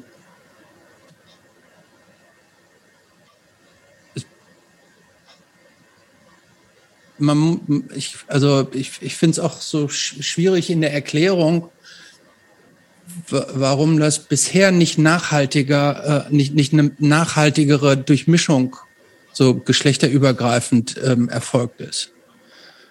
Hast du da eine Erklärung für? ich weiß nicht, ob es da so der eindeutige, also ich glaube in erster Linie, weil wir immer noch im Patriarchat leben also glaube ich, warum soll es in der, in, der, in der Szene anders sein als jetzt im anderen gesellschaftlichen Leben? Ähm, Na gut, da gibt es ja eine, äh, kann man ja sagen, weil die ist ja gerade eine, auch ein, man könnte das ja auch als einen Gegenentwurf dazu sehen, ne, wo es eben ja, nicht so ist. ist ja auch. So, aber, aber, es ja auch. Ist, aber, aber wenn es das dann trotzdem die Muster komplett gespiegelt werden, muss man sagen, wie viel ist da noch, wie viel Gegenentwurf ist da noch da? Ja, das ist, äh, das ist eine gute Frage. Also ich meine, ähm, ich glaube, ich kann dir das so einfach nicht beantworten. Also ich, ich finde zum Beispiel, ähm, also ich war ja zum Beispiel öfters in Portland, zum Beispiel, da hatte ich zum Beispiel den Eindruck, dass viel mehr Frauen in der Szene sind und auch einfach ähm, in Bands spielen. Und ich, warum, weiß ich nicht. Vielleicht, weil es auch einen anderen Umgang mit Musik gibt, generell. Ne? Also, dass es vielleicht auch die Möglichkeit gibt, dass äh, Mädchen oder junge Frauen leichteren Zugang haben zu, zu Instrumenten. Als, ich meine, es fängt da, also vielleicht auch schon in der Schule so. Also, ich, ich weiß es nicht. Mhm. Ähm, ähm, ich glaube, ich würde aber auch so ein bisschen, also es ist ja nicht eins zu eins gespiegelt. So, ich glaube, nee, ja schon, nein, nein, das ist schon in, in dieser ja. Subszene, in der wir uns ja auch so bewegen, da ist ja schon viel mehr Bewusstsein da. So, ne? Und ich glaube auch, dass es, ähm, also klar ist, das hatten wir ja auch schon ganz oft, ne, ist es eben schon oft noch so ein Männerverein, so, ne? Ähm, aber ich glaube immer noch und vielleicht rede ich mir das auch nur schön, dass aber sozusagen jetzt in, in so einem, in so einem engeren anpolitisierten DIY-Umfeld das ja schon auch deutlich anders abläuft als so von, also gerade bei den Leuten, die aktiv sind, ähm, ein viel höheres Bewusstsein da ist als bei so klassischen Konsumentinnen, die halt einfach nur das so mitnehmen. Ich glaube schon, dass, dass das äh, ein deutlich höheres und dass das auch einen Unterschied macht. So und das ist aber das, was was du sagst, Franz, was ich mir gut vorstellen kann, das ist natürlich irgendwie so bei Leuten, die das ist vielleicht auch eine Unterstellung, ne, so, aber die sozusagen einfach nur Musikkonsumentinnen sind, dass, es, dass sie vielleicht noch das Bewusstsein eben nicht ganz so doll da ist. So. Aber vielleicht rede ich mir auch nur meine Subszene schöner, als sie vielleicht ist. Aber ich, ich, das Gefühl habe ich heute gerade, dass es eigentlich so ähm, irre viele aktive Frauen gab und gibt und äh, ähm, und bei vielen von den Typen äh, deutlich höheres Bewusstsein für die Problematik da ist. Aber natürlich, und das ist natürlich das, das, das, das Relevanteste, leben wir im Patriarchat und wir können alle auch nicht so schnell aus unserer Haut und Sachen anders machen. So. Ja, also Ähm, wobei ich dann zwei, also ich finde, manchmal verstehe ich aber auch die Kritik, also oder nee, das ist, das ist schwierig zu sagen. Ich verstehe natürlich schon die Kritik, aber ich verstehe jetzt zum Beispiel nicht, warum man sich an sowas wie Rock am Ring abarbeitet. Mhm. Weil ich das von vornherein gar einfach scheiße finde. Mhm. Also, Wieso das, äh, was ich, da ist was an mir vorbeigegangen. naja, es gibt Also- ja auch oft so die Forderungen, dass auf großen Festivals, ne, mehr Roten an, und so. Ach so. Genau, ja, also, wo wo ich mir aber denke, also, warum wollen wir denn dahin? Also, das ist ja gar nicht unser Ziel. Ne? Also, ich, ich kann es natürlich auch verstehen, aber das ja, ist, ich, das- ich glaube auch, das ist wichtig, äh, gerade für so für einen Mainstream und so, ne? Aber eigentlich interessiert mich das auch nicht. So, ne? ja. Aber andererseits, mich merkt natürlich auch so, ich habe auch so Phasen, mal mehr oder weniger, ich habe keinen Bock mehr, irgendwie einfach nur so reine Typenbands mir anzugucken und anzuhören. Das tut man natürlich manchen Leuten auch manchmal unrecht. Aber ich finde es aber dann irgendwann auch manchmal, also wie gesagt, das schwankt so ein bisschen, manchmal auch echt ein bisschen, boah, nee, ich, wenn da nur Typen sind, ich habe da irgendwie auch nicht so richtig Bock drauf, gerade. Ja, Aber, ich, mir, äh, ja, ich ja. tu manchmal ein bisschen schwer mit dem, das müssen wir zu erzwingen. Mhm. Also das das- geht ja auch nicht. Nee, genau. Und ich meine, das Einzige, was ich machen kann, ist halt einfach zur Seite gehen und den Raum freigeben. Also das ist so mein Ding, was Ja. ich, glaube ich, als Typ machen kann. Du hast aber auch auf deinem Label ähm, einige äh, Bands, die jetzt nicht oder ke- keine richtige, keine so richtige Mackerbands, wie man ja eigentlich aus deiner New York Hardcore-Zeit ableiten könnte. Leider eigentlich. Aber ja, Wobei ich habe gehört, die neue Madball äh, CD kommt auf Sabotage Records. Oder genau. ich das noch nicht verraten? Nach dem, seit dem Corona-Konzert geht da sowieso überhaupt nichts mehr. Ich habe, ich habe, ich, die haben trotzdem noch einen Stein bei mir. Ich weiß auch Ja. nicht wieso. Es ist echt Ja. schlimm. Ich kann, ich, ich, ich nehme denen das nicht mal übel, weil ich weiß nicht wieso. Ja, aber was ich sagen wollte, du hast ja, du, du hast ja auch über die Jahre immer wieder auch irgendwie ähm, tolle Bands rausgebracht mit starken Frauenpersönlichkeiten und auch mit mit äh, Frauen äh, Beteiligung, feministischen Messages. Jetzt gerade jetzt hier auch ähm, die Aus Seven Inch ist das dein aktuellster Release? Ja, Ja, auch Spitzenband übrigens. Spitzenband. Ja, ne? ja, auch, ähm, zusammen mit unserem lieben Freund Jos. ja. Ja. Genau, aber das ist nie so, äh, das ist, das, also damals, das ist nie so Absicht. Also ich Nee, so fühlt es sich auch nicht an. Ne? Ich suche jetzt keine- nee, nee. Ähm, das, man, man hat nicht das Gefühl, dass das bei dir so Quotenbands sind oder dass, Nee, dass du das- denkst irgendwie, ähm, da sind jetzt auch Frauen mit dabei, die hole ich mir aufs Label. Nee, nee, das sind, Mhm. ähm, ich finde, ich finde das gerade gut bei dir, weil man sieht, wie breit die äh, Spannbreite dann eben auch ist und wie, wie äh, großartige Bands es dann ja schon auch gibt. Auch äh, ähm, ähm, hier, wie heißen sie? Äh, Neighborhood Brats. Die sind doch Ja, auch die bei sind dir, aber oder? nicht bei mir. Nee, Die sind nicht bei dir? nee die Nicht, sind äh, bei die gemacht, ne? Taken by surprise. Waren Brüder, noch nie Brüder bei im dir? Geiste. Nee, die waren auch noch nie. Nee. Aber würden jetzt auch zu dir passen. Ja, irgendwie schon, ja, ja. Aber Okay, ich möchte, wir sind, wir, ich bin ein bisschen, ich finde das gut, wir sind ein bisschen geschwommen. Ich würde gerne noch mal diese Bandgeschichte zu Ende bringen. ja. Gab's, was gab's nach Doomtown? Gab's da überhaupt noch irgendwas? Au- Außer jetzt Nervous Es gab danach Doomtown gab's Cold Death. Ach ja, stimmt. Das war so ein bisschen so Post-Punk-Ding. Ja. Ähm, wir haben mit Christoph, der bei Bombenalarm Bass gespielt hat, und Stevie von Mhm. Redation und Mikesh, die ja auch schon lange in Berlin wohnt. Genau das. Aber da haben wir eigentlich nur ein Demo gemacht, ein paar Konzerte gespielt. Und da gab es lange nichts und dann gab es irgendwann Nervous Assistant. Und gibt's immer noch. Gibt es immer noch. Wir sind aber auch einfach wahnsinnig langsam. Letzte Konzert mit Slime, habe ich gesehen. ja, danach, danach ist der Sänger ausgestiegen. Ihr wart das also.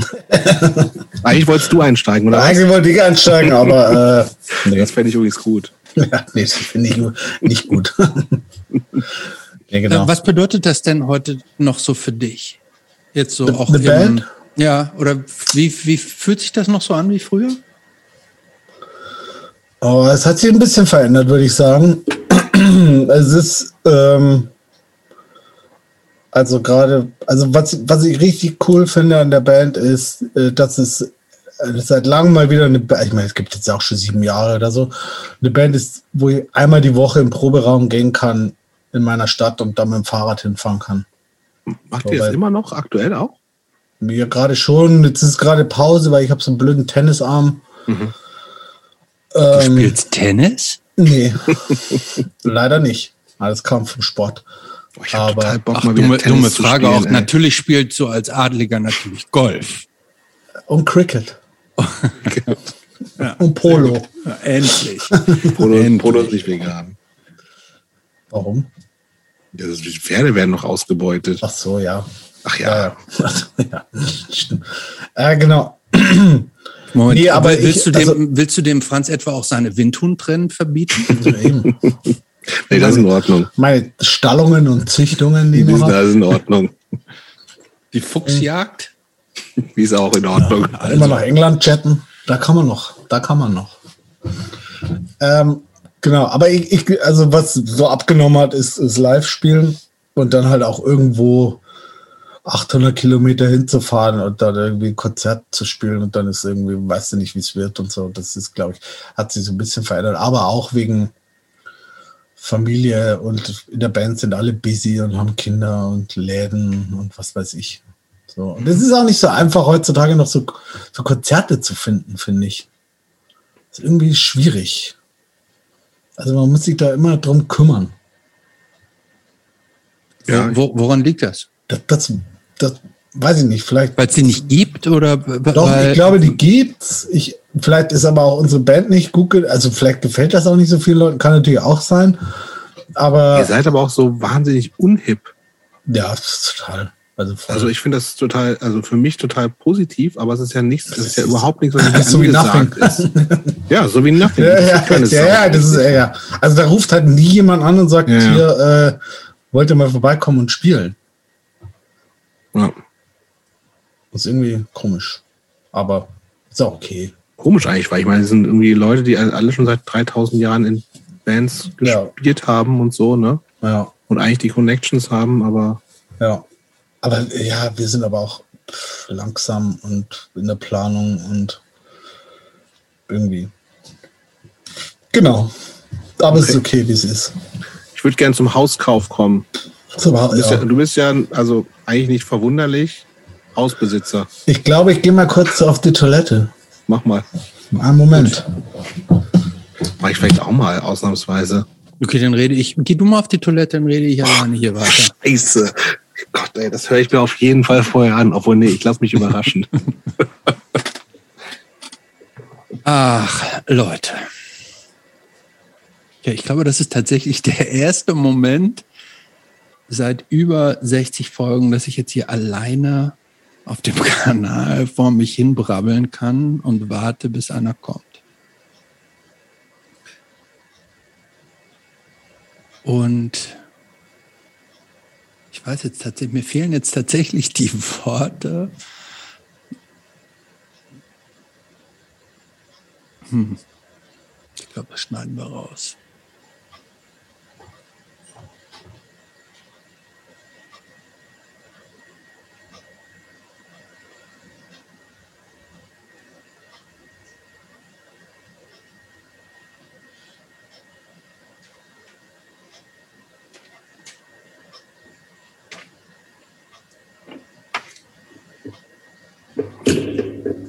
Ich habe geschwiegen die Zeit. Mir, Ah. fiel, mir, mir, fiel leider nichts ein. Ähm, Lassen wir das drin, ja, ne? Ja. Finde ich gut. Ich, es, Ich mag ja so Pausen eigentlich eh gern. Ich, ich mag die auch gerne, aber ich hätte jetzt gerne so Stand-up-mäßig sofort irgendwas gebracht, Ich aber tot, du kannst dir gar nicht vorstellen, wie beruhigt ich bin. Was macht der Borgmann schon wieder für Quatschkram? ich muss sagen, jetzt ist zum ersten Mal einen komplett freien Kanal, das hatte ich noch nie. Ja, zum Glück, ey. Halleluja. Mir ist nichts eingefallen, keine Ich habe mich sogar Quatschstimme. ich hab, extra beeilt. ich hab mich beißt, ja. Aber gut. Ähm, ja, wir sprechen jetzt über den Hauskauf, würde ich sagen. Ja. Weil äh, das ist, äh, gibt, glaube ich, genug Leute, die äh, gerne ein Haus hätten Mhm. und gerne mal wissen wollen, wie sowas funktioniert. Wir wollen über den Hauskauf sprechen. Hauskauf, oh Gott. Weil nämlich, glaube ich, es gibt genug Leute, die gerne ein Haus hätten und Ja. nicht in so einer bescheuerten Mietsituation sind. Ja. Ähm, und du Und die kannst nicht uns erben. mal- Die nicht erben, genau. Äh, genau, das ist ja, also um, um das, das Haus, in dem der Golden Shop, wo du mit involviert Übrigens, warst, der Golden Shop ist kein Infoladen. ein Buchladen. Ein Buchladen. Der Buchladen, Bücher sind auch Informationen, wenn du mich Ja, fragst. das stimmt, aber ja. okay, nicht so ein klassischer, kein klassischer 90er Jahre Infoladen. Nein. Genau, also in, das Haus, in dem der, äh, der Buchladen Golden Shop ist, äh, der gehört jetzt euch, einem Verein namens Golden Home e.V. Und die, Ja. die, also die Geschichte war, also, nee, die war, das Haus sollte verkauft werden und dann stand natürlich an, scheiße, das wird alles jetzt 500.000 Mal teurer, als es ist. War, war sind nicht irgendwas insolvent? Das äh, kam später. Okay, dann lass Okay, erzähl uns, was- was- Also, das war ist- passiert? Das, äh, also, überhaupt? wa- was passiert ist, also wir sind natürlich, also hier 2007 eingezogen quasi. Drüber war ja immer eine WG. So, das ist halt äh, der Besitzer war oder ist äh, so ein Schlachthofbesitzer aus dem Umland. Ist auch nicht vegan übrigens, Schlachthof. Ja, halal aber. Na gut, das ist Der hat, fast auch vegan. mal, äh, der hat auch mal mega Stress mit Lutz Bachmann von der Pegida gekriegt. Okay. So, so im Internet wurde er gedisst. Naja, also, ne, und auch so ein Typ, boah, wie soll man das sagen? So ein, so ein Handschlag-Typ, Mhm. alte Schule oder aber auch sich nie ums Haus gekümmert, dafür war die Miete billig. So. Ähm, und wir han- hatten den schon vor Jahren irgendwie mal angehauen, ob er es nicht verkauft würde. Er meinte, nee, das ist eine Altersvorsorge, bla und so. Naja, und dann ging es irgendwie, äh, boah, das war, Heute ganz kurz, wie groß ist denn dieses Haus? Also von wie viel? Quadratmetern sprechen Äh, wir? Boden? wie das- Etagen? Haus ist ja nicht gleich Haus. Ja, das ist halt so ein Altbremer Haus, ne? Das unten ist quasi der Laden drin, noch und, und eine Tanzschule. Eine Tanzschule. Mhm, Tanzschule ist noch drin. Ah, Das finde ich geil. Ja, die ist hier auch schon seit 20 Jahren oder so. Und dann ist quasi der Laden. Dahinter hinter dem Laden sind so Büroräume, also mein Lager und dann noch, noch ein kleines Atelier und noch ein Lagerraum für den Verlag. Es gibt jetzt auch einen Verlag. Ähm, und drüber ist halt so eine Wohnung, zwei Stockwerke. Ziemlich groß. Eine Wohnung in zwei Stockwerken. Genau. Und das war halt früher eine Druckerei. Ähm, danach war es ein Bibelkreis, glaube ich. Ah, Und so. Was ganz geil ist, im Zuge dessen haben wir halt mal die Druckerei ausfindig gemacht, die hier war. Und äh, da haben wir die angerufen und gesagt, wir kaufen jetzt das Haus. Und da meinte der Typ, oh cool, äh, kann ich mal mit meiner Mutter vorbeikommen, weil die hat hier gewohnt. Mhm.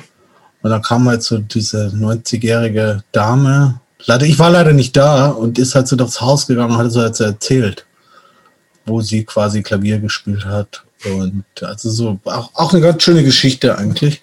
Genau. Aber es war dann so, dass äh, das Dach kaputt war. Wir haben dem Vermieter gesagt, hey, wir behalten das Geld ein, um das Dach zu reparieren. Äh, da war das Geld für das Dach da, dann ging's los, dann hatte die erste Firma irgendwie keinen Bock mehr, dann wurde, und dann ging das immer so weiter, dann irgendwann war hier irgendein Subunternehmer nach Subunternehmer, die haben dann das Dach aufgerissen, die WG hat ohne Fenster gewohnt quasi ein halbes Jahr lang. Äh, der Vermieter hatte zwischendurch so eine schmierige Finanzfrau, die ihm wahrscheinlich das Haus abjagen wollte, irgendwie. Und die, also die WG ist dann ausgezogen und die kam dann irgendwann mal so mit irgendwelchen Interessentinnen an.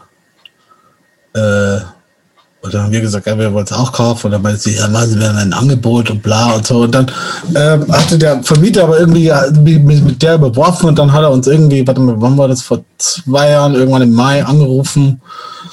Hat er angerufen, meinte, hey, wollen Sie das Haus kaufen? Dann war aus vom Telefon, meinte sie, ja, natürlich, okay, können Sie haben, tschüss. So, okay, dann, gut. Äh, dann, wie machen wir das jetzt? Und dann haben wir, also war ja auch immer klar, wenn wir das machen, das machen wir das halt äh, Hausprojekt auch im Zuge beim Mietshäuser-Syndikat. Ich weiß nicht, ob das die alle kennen.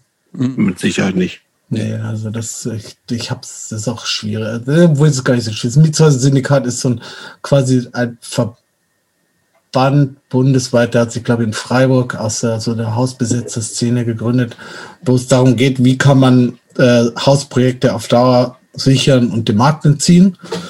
ähm, und die sind quasi so, grob gesagt, der Dachverband die einen dann so mit, äh, es gibt ja auch ein paar Mietshäuser-Syndikate, Projekte in der Stadt, die dich dann quasi mit der Logistik unterstützen, wie man das macht. Und das Geschäftsmodell ist eigentlich, dass man, man gründet einen Verein, mhm. daraus gründet man eine GmbH und die GmbH kauft dann das Haus. So, und um das Haus zu kaufen und um einen Bankkredit zu kriegen, ähm, nimmt man halt, gibt man halt, fragt man halt Leute nach Direktkrediten. Also so von ab 1000 Euro bis was weiß ich. Ähm, dafür Weil so ein, so ein Haus in Bremen, also wir sprechen ja schon von ein paar hunderttausend Euro. Und, und für uns das wollte 500.000. Was das, ist, aber, ein, das ist ein guter Preis eigentlich, oder? Das ist ein guter Preis, aber es ist ja. halt auch ziemlich rott. Okay. Also da wurde halt 30 Jahre nichts gemacht quasi. Ne? Also und das Dach war im Arsch und so. Ähm, aber es ist trotzdem noch ein okayer Preis. Also. Und alles andere wäre ein Desaster gewesen, wenn jetzt jemand anders das gekauft hätte. Und äh, die hätten uns natürlich sofort rausgeworfen. Ist davon auszugehen. genau. Dann musst du ganz viel, quasi holst du ganz viele Direktkredite ein. Du gibst aber auch quasi auf diese Kredite, das sind quasi Wertanlagen, gibst halt auch Zinsen. Na, du kannst jetzt nicht einfach Geld einsammeln von Leuten, weil du musst denen quasi im Gegenzug quasi diese Wertanlage geben. Genau, wenn du da genug Geld zusammen hast, also du hast halt, dann machst du eine Kalkulation, wie viel Direktkredite du brauchst, um einen Bankkredit zu kriegen, dann gehst du damit zur Bank und sagst hier, pass auf, wir haben jetzt so und so viel, gib uns mal einen Kredit. Das macht meistens die GLS-Bank bei so Hausprojekten. Ähm, wie viel braucht man denn da? da? Wie viel Geld? Ja, das kommt darauf an. Also wir. Also wie viel brauchtet ihr? Mit, naja, wir brauchten halt 500.000 Euro für den Hauskauf und für die Renovierung halt. Ja, aber die, die, das machst du doch mit dem Kredit, dachte ich. Wie viel, wie viel, wie viel direkt, wie viel Geld musst du einsammeln? Naja, also wir klappt? haben, glaube ich, ach, ich weiß nicht mehr, also unsere Kalkulation war, um einen Bankkredit von 450.000 zu kriegen, brauchen wir, glaube ich, 200.000 Euro an Direktkrediten. Okay. Irgendwie sowas war das. Auch viel. Ja, voll viel. Aber das Geile war, und das, äh, dass wir da quasi angefangen haben und wir hatten halt dann irgendwann, ich glaube, 400.000 Euro Direktkredite und mussten halt dementsprechend weniger von der Bank holen, was halt natürlich cool ist, weil da das Haus schneller entschuldet wird, also der Bankkredit schneller weg ist. Ne? Und ähm, genau, dann kaufst du halt, dann gehst du halt zur Bank, kriegst den Kredit und ähm, dann wird der Kauf quasi abgeschlossen. Und dann kommt das Mietshäuser-Syndikat, ähm, weil es ja immer noch so wäre, es könnte jetzt jemand kommen und quasi den Verein übernehmen und die GmbH übernehmen und sagen, ha, geil, ich habe das jetzt, ich verkaufe das jetzt. Mhm. Ne, also so eine Übernahme, aber das Mietshäuser-Syndikat, wenn du dann da Mitglied bist, dann sind die quasi Teilhaber von der GmbH, haben aber nicht so viele Rechte wie wir. Also es gibt da quasi jede, also unsere GmbH hat eine Stimme und das Mietshäuser-Syndikat hat eine Stimme, aber die haben nicht so viel Vetorecht wie wir. Die können nur sagen, das Haus wird nicht verkauft. Also es kann quasi. Ja, die passen sozusagen auf, dass nicht irgendwie jetzt genau, von euch das jemand ist quasi sagt, die Sicherheit, dass genau, drei Millionen Euro weiter an irgendeinen Schmied-Investor genau, aus genau. Stockholm. Ja, oder wir selber könnten ja sagen, ha, wir sind der Vorsitzende GmbH, jetzt verkaufen wir es mal. Genau. Das geht dann nicht, genau. Das ist quasi die Sicherheit, um sowas dauerhaft dem äh, Immobilienmarkt zu entziehen und sicher zu machen. Und es ist aber kein, es gehört halt niemanden von uns. Okay. Also sobald man hier wieder auszieht, ist man halt raus. Quasi. Also? Also ich kann jetzt hier ewig lang mieten und wohnen und so, aber wenn ich jetzt sage, in zehn Jahren, oh, ich ziehe wieder aus, dann kommen halt die nächsten. Mhm. Genau. Und, äh, Aber we wem gehört denn dann jetzt? Der GmbH. Ach, der GmbH, okay. Und die GmbH gehört? Naja, die GmbH quasi, die kommt aus dem Hausverein raus. Aber dadurch quasi, dass die GmbH quasi gespalten ist in unsere GmbH und in das Mietshäuser-Syndikat. Mhm. Also wäre zum Beispiel, wenn wir alle sagen würden, wir haben die Schnauze voll, dann wäre die Bude leer, dann müsste sich halt das Mietshäuser-Syndikat darum kümmern, dass hier irgendwas passiert. Mhm. Aber das ist, glaube ich, erst einmal passiert. Okay, das heißt, niemand von, aber von euch, die da jetzt mit drin hängen, wie viele Leute seid ihr? Wir sind, warte mal, naja, also fünf. Okay. Naja, eigentlich sind wir, gerade sind es nur drei, vier. Gerade mieten nur vier Personen. Okay. Aber das heißt, euch gehört sozusagen auch einfach nicht. Ihr seid Mieter des Vereins und ihr seid aber auch der Verein. Genau. Sozusagen. Ja, und ja. dem Verein können theoretisch auch neue Leute beitreten, wenn sie denn da einziehen zum Wohnen. Ja, also müssen sie dann auch. Müssen sie. Also sie müssen dann auch. Okay. Ja, also du musst, sobald du hier einziehst, musst du natürlich auch dich verantwortlich fühlen für das Haus. Genau. Und dadurch ist aber ähm, natürlich das Haus weg vom Markt. Die Mieten mhm. sind noch einigermaßen billig. Und es kann dich halt einfach niemand rausschmeißen. Was für ein Hassel ist das eigentlich so, so ein, das durchzuziehen? Das ist ah. wahnsinnig anstrengend oder eigentlich irgendwie, ja, wenn es klappt, klappt und. Also es, es, ist, es ist schon anstrengend, weil natürlich die Wohnung unten leer war und wir dann im Grunde halt also normal ist es ja, es gibt ja auch, also zum Beispiel entsteht, gerade ein Hausprojekt mit 100 Leuten ähm, oder 80. Und da gibt es natürlich so, so AGs und so, ne, die dann alle machen, also arbeiten in irgendwelchen AGs und arbeiten sich zu. Und bei uns war das halt, wir waren ja zu dritt mhm.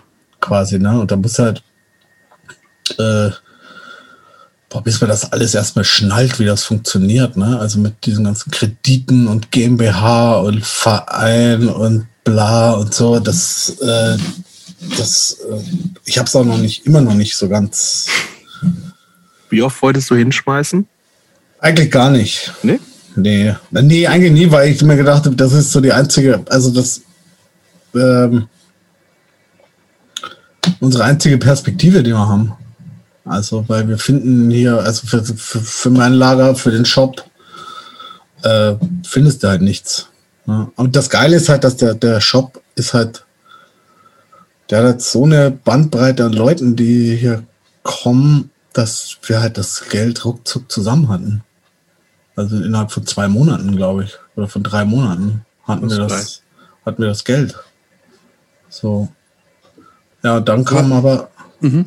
Wenn ich ganz haben, kurz noch mal einhaken ja. darf mit diesem Shop. Ähm, üblicherweise wird jetzt, also diese, diese, dieser stationäre Einzelhandel, was das ja ist, ne? also diese, diese Shops, die richtig physisch noch existieren. Ähm, ich sehe das zumindest, also meine subjektive Wahrnehmung hier in Berlin ist, dass der, der Einzelhandel ist immer schwieriger hat zu ja, überleben. Also, ja. So, weil einfach es gibt Amazon und es gibt auch alle möglichen anderen Online-Handel und es ist einfach, die Leute bestellen viel mehr und wer darunter leidet, ist ganz oft der Einzelhandel und auch Bücher gibt es ja auch überall ne, genauso schnell. Äh, was heißt genauso schnell, aber das kannst ja von zu Hause aus die ganzen Bücher irgendwie bestellen. Insofern ist ja Einzelhandel ähm, so ein bisschen gegen den Trend. Was macht ihr denn in dem Laden anders, um praktisch erfolgreich zu sein und euch gegen diesen Online-Trend zu stemmen? Erfolgreich offensichtlich. Also, also ich, ich mache gar nichts mehr. Also, ne, ja, genau, aber mhm. es ist halt einfach, äh, also die, die Besitzerin Auswahl, die hat halt einfach, die ist halt einfach eine wahnsinnig gute Buchhändlerin. Ne, hat mega den Schnall von Büchern und es gibt halt auch sehr ein spezielles Angebot. So, also es das da wäre, kannst du das, kannst du das? Ja, es gibt, äh, äh, es gibt sehr, also es gibt natürlich auch Belletristik sehr viel, ne, aber halt auch nicht wahllos alles. Ähm, ah, ich weiß gar nicht, es gibt, glaube ich, auch eine gute, es gibt eine gute Polit-Ecke, es gibt eine gute Comic-Ecke. Äh, und du kriegst halt einfach eine wahnsinnig gute Beratung. Und ich glaube, das finden die Leute halt auch. Es ist halt auch so ein kleiner Szene-Nischenladen, würde ich sagen, wo halt die Leute auch noch ähm, einfach hingehen, um den zu unterstützen, weil sie es halt auch cool finden, dass es sowas gibt. Hm. So. Ich habe so das Gefühl, dass ich das bei Bull, also es gibt hier bei mir um die Ecke auch ein, so einen kleinen, gar nicht so lange, so einen kleinen ähm, Buchladen und der ist, also wir bestellen halt auch immer einfach alles, weil du hast ja im Zweifelsfall genauso schnell, als wenn es. Ja, kriegst du am nächsten Tag, ne? Genau, also, du hast ja am nächsten Tag einfach da, du ja. schreibst da kurz hin eine E-Mail und so ist es am nächsten Tag ab. So und ähm, aber ich habe das Gefühl, dass der Laden, oder der ist auch so ein bisschen speziell, so, also sind auch so, so ein bisschen links irgendwie und ähm, ich habe das Gefühl, dass das läuft aber auch so, weil es irgendwie da schon genug Leute, je nachdem, wo man halt natürlich auch wohnt, in welcher Gegend man vielleicht auch ist und so, ne, aber in diesen äh, inzwischen ja auch total durchgentrifizierten Neukölln ist ja auch so, ich sage, ja, klar, finden Leute Amazon erstmal scheiße, äh, zumindest so für Bücher. Ne? Im Zweifelsfall kauft man alles andere da und Bücher irgendwie nicht mehr. Ja. Äh, weil man da irgendwie das, das Bewusstsein hat, ich unterstütze den kleinen Laden hier vor Ort. So. Der ist irgendwie immer voll. so. Aber ist das äh, ist äh, Golden Shop schon hat muss knapsen? Ist das schwierig? Schwieriger geworden auch? Nee, ich glaube nicht. Also ich glaube, also ich glaube so an sich nicht. Ich glaube jetzt, äh, ich glaube, das letzte Corona-Jahr war jetzt ein bisschen schwierig. Mhm. Ähm, aber auch während, also zum Beispiel während dem ersten Lockdown wurde, glaube ich, also da wurde bestellt und ausgeliefert ohne Ende. Ne? Also das war dann auch. Buchläden konnten ja auch schnell wieder aufmachen, zum Glück. Ja, ne? das war auch, ja, genau. Buchläden konnten relativ schnell wieder aufmachen, natürlich. Äh, genau, dann haben halt immer die Bücher hier ausgefahren und so. Aber äh, also eigentlich läuft es, glaube ich, ganz okay. Also ich meine, man wird jetzt nicht reich davon, aber Nee, ich glaube, der, der Laden hat Bestand. So. Gut. Ja. Christopher, letzter Teil. Ähm, schon fast zwölf, ey. Ja. Wir haben noch ein bisschen was. Genau, wir waren aber noch in der Insolvenz, aber das ist so eine andere Geschichte. Okay, dann überspringen wir die jetzt mal. Äh, ja, es sei denn, du willst unbedingt davon. Nein, ähm, das war auch mega nervig. Ähm, aber wir brauchen immer Direktkredite, wenn Leute. Äh, noch mehr? Naja, du musst ja natürlich die also alten also den, auslösen. Den Bankkredit ausbezahlen. Naja, du musst die anderen äh, Direktkredite ja auch auslösen. Ne? Die sind ja auch äh, zeitlich begrenzt manchmal. Ach ja. Mhm. Und wir zahlen mehr Zinsen als auf der Bank. Uh. Gerade, weil auf der Bank gibt es quasi gar keine. Also alle, alle ihr Geld dahin schieben. Wir, genau. wir verlinken das. Ja, sehr gut.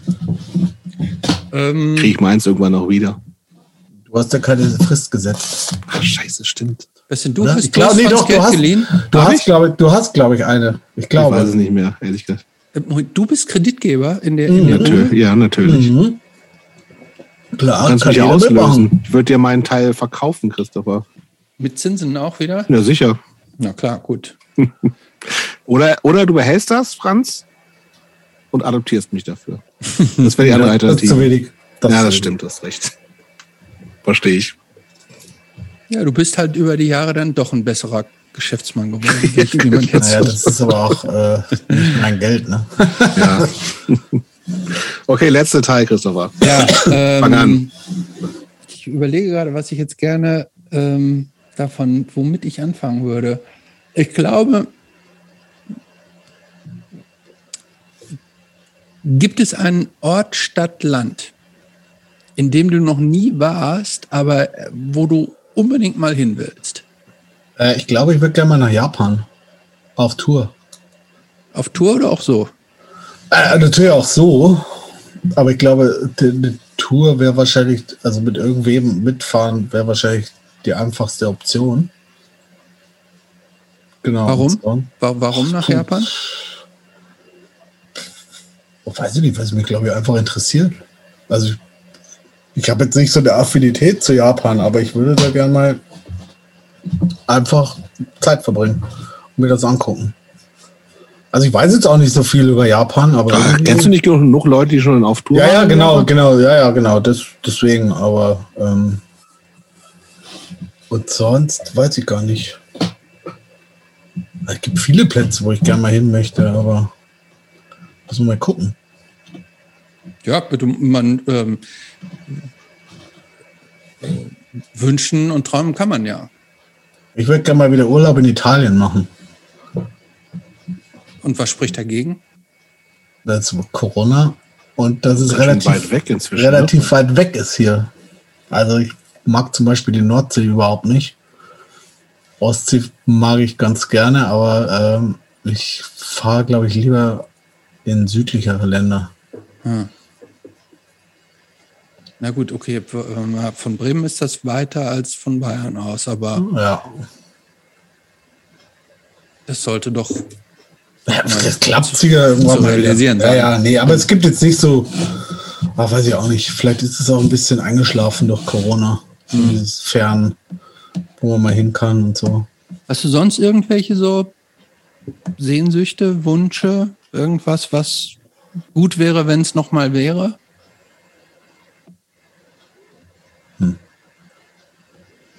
Ja, Gerade bin ich, glaube ich, froh, wenn das Haus renoviert ist und das abgeschlossen ist und ähm, der Umzug hier rein fertig ist. Aber also das ist gerade so das Hauptding seit eineinhalb Jahren. Und Ist, auch, ist immer irgendwas wahrscheinlich, ne?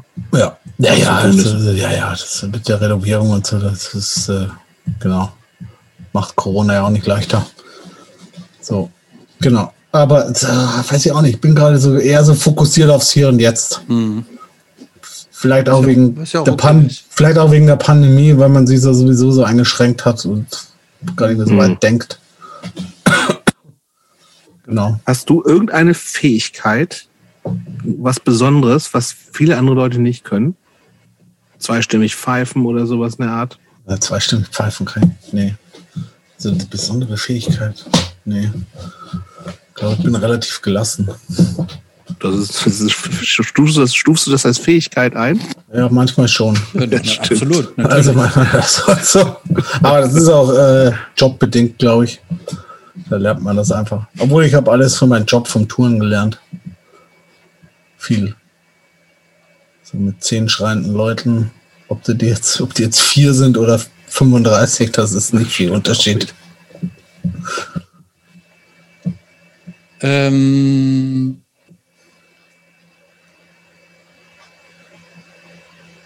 du hast es schon ein paar Mal angesprochen, deine Kinder. Ja. Was bedeutet dir das so? Also du, so wie du, du hast da sehr wenig von gesprochen und wir haben auch, glaube ich, nur einmal was von einer Beziehung gehört. Ähm, du bist ja, so klang es zumindest so, bist relativ lange durch dein Leben, hast du im Augenblick gelebt. So klang Ja. es zumindest so, Ja, das dass sich auch. die Dinge so entwickelt haben. Ähm, Familie ist ja doch dann was Beständigeres und etwas, was sich entwickelt und was Perspektiven hat und nicht wieder weggehend. Was bedeutet dir Familie? Was bedeutet mir für mich? Also, äh, ähm, eigentlich gerade würde ich sagen, fast das meiste. Glaube ich. Ich meine, wir haben ja auch so ein, so ein Patchwork-Konstrukt, so, ähm, was auch eigentlich richtig gut funktioniert. Ähm, also es ist schon so, dass ich äh, auch gerne zu Hause bin, auch mit meiner Familie und das natürlich auch immer so wechselt, wer gerade da ist und wer nicht da ist und so. Aber mir ist das schon natürlich sehr, sehr wichtig. Und ich finde es auch schön zu sehen, wie die so aufwachsen. Du hast zwei Töchter, ne? Ich habe zwei Töchter und aber auch noch, meine Partnerin hat auch noch einen Sohn. Mhm. Ähm, meine große Tochter wohnt eigentlich meistens bei ihrer Mutter. Also die wohnt bei ihrer Mutter. Die wohnt aber in der Parallelstraße. Die sehe ich jetzt. Äh, war ich früher öfters gesehen, jetzt nicht mehr so viel, weil sie halt auch jetzt 14 ist und so ein bisschen ihr eigenes Ding macht und wir jetzt halt eher so ins Kino gehen und Kaffee trinken gehen und sowas. Ähm, Und dann der mittlere Sohn. Ich glaube, ich bezeichne ihn. Es ist auch immer so, so schwierig mit den Bezeichnungen. Ich werde ihn jetzt auch einfach als Sohn, Stiefsohn, Quatsch, ist auch völlig wurscht. Der ist so 50-50 bei uns und dann haben wir halt noch zusammen eine Tochter, die ist jetzt vier geworden. Und genau. wenn wir jetzt deine älteste Tochter, die 14 ist, nach dir fragen würde, wie würde die dich beschreiben? Puh, das ist eine schwierige Frage. Ich glaube, sie findet mich schon ganz cool. Sie findet, glaube ich, auch, sie findet, glaube ich, auch, dass ich so eine, so eine gewisse Konstante bin in ihrem Leben. Ähm, und ich glaube, sie findet das cool, dass ich sie eigentlich, soweit das auch die Situation zulässt, sie dabei unterstütze, was sie macht. Hm. Obst. Ich würde mal ein bisschen Richtung Musik gehen. Mhm. Ähm, wir hatten das jetzt ein paar Mal, aber ich irgendwie finde ich das doch immer so irgendwie eine bescheuerte Frage mit diesen fünf Platten für die einsame Insel, aber die. sagen wir fünf Bands, wo man sagt, das sind so Sachen, die Scheiß auf einsame Insel, wo du sagst, aber die liegen dir irgendwie besonders am Herzen, Bands, Künstlerinnen, irgendwas. Und immer mit so einer kurzen, versuchst das mal so in zwei Sätzen zu sagen, warum, warum diese Band eine ist, die du, oder dieser Künstler, diese Künstlerin, äh, die du immer hören kannst oder die besonders viel bedeuten, nicht immer ja, kannst. So. Wir haben einen Abend gemacht, wo jeder die Musik mitbringen sollte, die auf seiner Beerdigung hören will. So, ja, gut, das kannst du natürlich auch machen, aber so. das war auch ein schöner Abend. Ähm, also fünf Bands, das ist, glaube ich, schwierig. Also pass auf. Äh, Bruce Springsteen. Matt, ja, gut. Und Matt Boy natürlich. Nee, Matt Boy nicht. Bruce Springsteen auf alle Fälle. Also da bin ich einfach seit 85 Fan und das begleitet mich durch alle Lebenslagen und das kann ich immer hören, ob es mir jetzt gut geht oder also auch wenn es mir richtig schlecht geht, höre ich das. Ähm, boah, das wechselt immer so, ne? Dann würde ich sagen, äh, Leatherface, glaube ich. Und dann Oh Gott. Dann auch so. Du musst dich nicht zwingen, zwei. Nee, nee, warte mal, ich überlege. Also ich finde zum Beispiel äh, die zweite His Hero is Gone LP. Die ist einfach, die, weiß ich auch nicht, dass Leute so angepisst sind über die Verhältnisse, um solche Musik zu machen. Das erstaunt mich immer noch. Ähm, ist das die Monuments to Thieves? Ja. Gott, da gibt es so viele. Weiß ich, vielleicht sogar auch mal mal Unbroken. Echt? Da bin ich mega. Also, Life, Love, Regret, finde ich, ist. Äh, das hätte ich dir nicht zugetraut. Das hätte ich mir nicht zugetraut, aber es das höre ich einmal im Jahr und finde, das ist so. Oh, so ja. Berührt mich null übrigens. Echt? Null. Wirklich? Null. Das verstehe ich nicht. Null. Ich, aber auch nicht. Ich, finde, ich finde, Razor ist ein Song für also, Ewigkeit. Also gerade als Edger. Ja. Also wenn ich Edge werden würde, dann wegen sowas. Ähm, nee, ich bin wegen Upfront Edge geworden. ja, das war Gott. Ja, das ist ein Fanta-Trinker, ne? genau. ich weiß es gar nicht.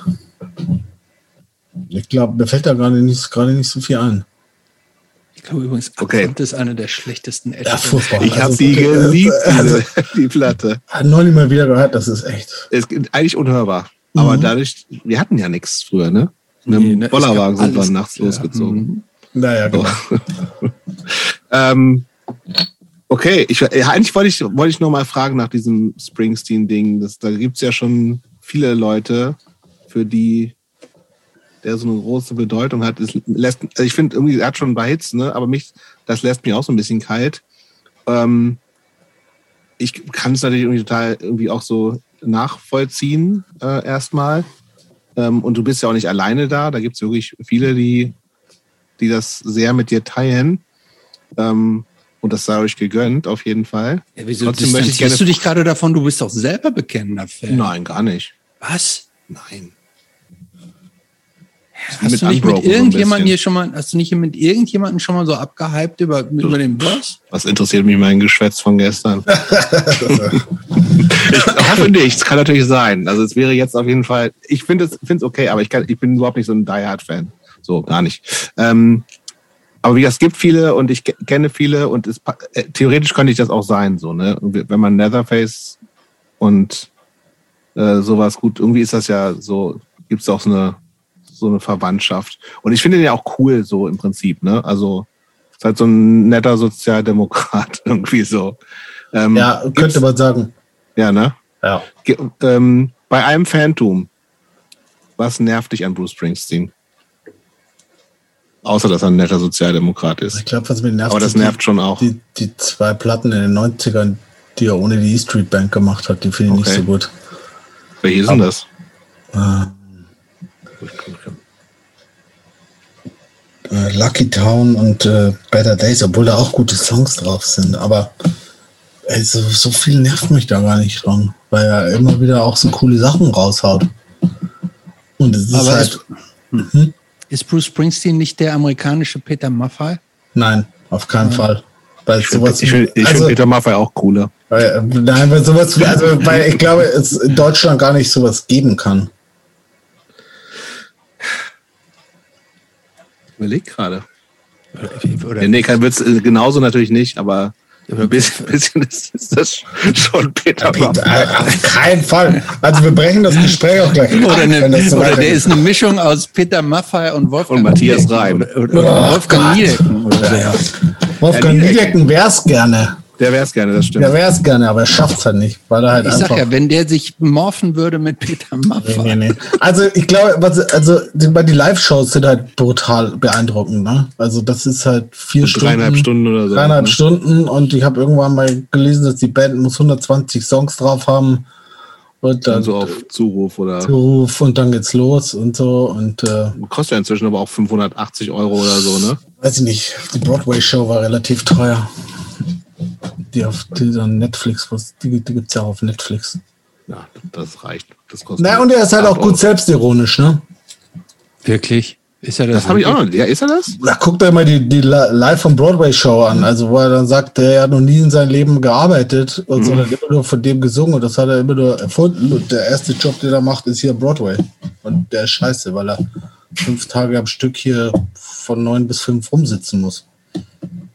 Also ist schon sehr viel auch sehr viel Witz dabei. Okay.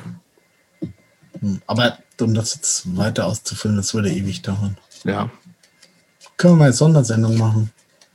Finden wir mit Sicherheit genug Leute, die Dings, äh, ich weiß nicht, ob ihr beide da dabei seid. Nee, nee, nee. Ähm, Anik ist definitiv, wäre ja, Anik. Ist, Anik ist großer Macher-Fan. Ich bin ne? da raus. Ja. Ich, ich, bist, du auch, bist du komplett raus? Ich bin komplett raus. Also ich, ihr beide werdet nicht dabei wahrscheinlich. Nee, nee, nee. Ich, also ähm, ich, ich weiß, der hat auf äh, das uh, The River Album, ich weiß, da sind so zwei gute Songs drauf, zwei, zwei, drei. ähm, mit allem anderen finde ich, das ist so ein, das ist für mich so Obi-Rock. Maffei halt. Vielleicht weil was, selber ein Opi ist, was ist eigentlich dein Lieblingsgetränk, Franz? Meins? Mhm. Oh, ich würde sagen ähm, Kaffee Mhm. Schwarz? Nee, mit Milch, bisschen Milch. Okay. Ähm, Wie machst du denn deinen Kaffee? Äh, Siebträger. Oder halt okay. so eine Drehmaschine. Ähm, ja, ich trinke halt auch schon gern, wahnsinnig gerne Bier. Ähm, Egal welches? Aber ja, am liebsten helles. Mhm. Alkoholfrei, aber natürlich. Ja, ja, ja natürlich. Ähm, sonst weiß ich gar nicht. Also. Okay, und dann hätte ich, ich würde heute auch gerne noch mal eine kulinarische Frage stellen. Ja. Was ist denn, oder nee, die haben, was die, ganz, diese, was anderes, das ist gerade nicht richtig gegriffen, die, die ganzen letzten Male, ne? Unsere, nee, nee, unsere, deswegen unsere machen wir was Ich glaube auch, auch, ich glaub, auch Franz enttäuscht uns jetzt. Backen? Ja, lass uns mal über das Backen sprechen. Ey, Backen ist, äh, das würde ich gerne können. Kannst du aber gar nicht. Was ist das Letzte, was du gebacken hast? Ich habe doch, glaube ich, selten irgendwas. Also meinst du Kuchen oder sowas oder so? Kuchen, Brot, nee. Torte. Nicht, aber backen, nee. wir reden jetzt nicht von Waffeln, ne? Würde ich fast noch durchgehen lassen. Ja, Pfannkuchen? Pfannkuchen lasse ich nicht durchgehen. Ja, okay. Ähm, nee, Also, du also, bist kein Bäcker. ich bin kein Bäcker und äh, ich weiß wenn das Eigentlich, okay Christopher? Ähm, ja, Was ähm, backst du denn so? mein, mein Backmeisterwerk sind äh, französische Macarons. Wow. Hä, das ist so ultra aufwendig, oder nicht? Ja, die sind ultra aufwendig und die gehen total äh, schnell kaputt. Das, die sind total aufwendig. In und- vegan kannst du die aber nicht, ne? Das ist, glaube ich, kompliziert. Weiß ich nicht. Also, Das ist so mit Eischnee und so eigentlich, ja, ne? ja, ja, aber es ist, es Mit ist scheiß Kichererbsenwasser mega, machen. mega kompliziert. Ich finde die aber auch unattraktiv. Die sind immer so bunt, ne? Machst du die auch bunt? Ah, Jobs, was backst du denn? Gar nichts. Ah ja, okay, das dachte Bin, ich. bin kein, kein guter Bäcker. Ähm, ich bin muss auch sagen, Koch. also mit, mit Kindern zu Hause, gerade, also da verkümmert das Kochen auch so ein bisschen. Was? Nein, man kann doch Kinder. Und zum Na, Beispiel, ich backe, so übrigens, das muss ich sagen, auch ein anderes äh, Signature-Backwerk von mir ist Großmuttis Nusstorte. Und zwar ist das eine, ein, ein Nusskuchen, den schon meine Großmutter, und ich habe ein altes Rezeptbuch von der, den die schon immer gebacken hat, und der äh, meine Mutter, äh, meine liebe Mutti, ähm, mir immer zum Geburtstag gebacken hat und das backe, den backe ich heute auch immer noch gerne. Wenn, wenn, ähm, wenn äh, liebe Menschen Geburtstag haben, backe ich gerne äh, Großmuttis Nusstorte. Kriegst du den jetzt auch noch von deiner Mutter gerade? Hm, Wie bitte? Nee, jetzt habe ich schon lange nicht mehr gekriegt. Okay, okay. Nee, ich bin Äh, kein, ja. manchmal, wir backen manchmal so nach Rezept, wenn dann irgendwie, also mein Jüngster hatte neulich Bock zu backen und dann haben wir, was haben wir denn nochmal gemacht? Ich weiß es gar nicht mehr. Er wollte unbedingt backen und dann haben wir gebacken. Ach so, so ein, ein Zebrakuchen. Oh. Also eigentlich so, so einen hellen und dunklen Teig, die dann einfach so ständig, muss dann ständig irgendwie drei Löffel davon, von dem hellen Teig, drei Löffel von dem dunklen in so eine Kastenform und dann geht das halt so, verteilt sich das so und hat, hat dann halt so Streifen. Eigentlich totaler Quatsch. Könnte man auch Ja. einfach alles reinklatschen. Aber der ist relativ, war ein sehr einfaches Rezept und äh, das haben wir zu zweit gut hingekriegt. Aber ich bin auch kein sagen, guter Bäcker. Vegan zu kochen ist auch deutlich schwieriger als so, nicht Quatsch. vegan. Doch, Nein, das finde ich nicht. Äh, Finde ich auch, wieso denn? weil also- einfach wahnsinnig viele Backrezepte Ach, sind Backen meinst du? Backen, ja. Backen, sage ich. Backen Auch da gibt es doch inzwischen drei Millionen Gibt Rezepte es, und gibt, Kochbücher. gibt es alles. Trotzdem behaupte ich, ist es schwieriger. Gut, Ich nicht. sag nein. Ja, gut, deshalb bist du so ein großer Bäcker, ne? Ich habe hab noch Ich noch auch eins. unvegan Ich bin noch- Ich bin noch ein großer Zitronenkuchenbäcker auch. Sind Meine So ein Blech oder was? Ja. Finde ich gut. So ein einfacher. Ja, ist auch so halb aufwendig. Ist auch aus unserem Traditionsbackkochbuch.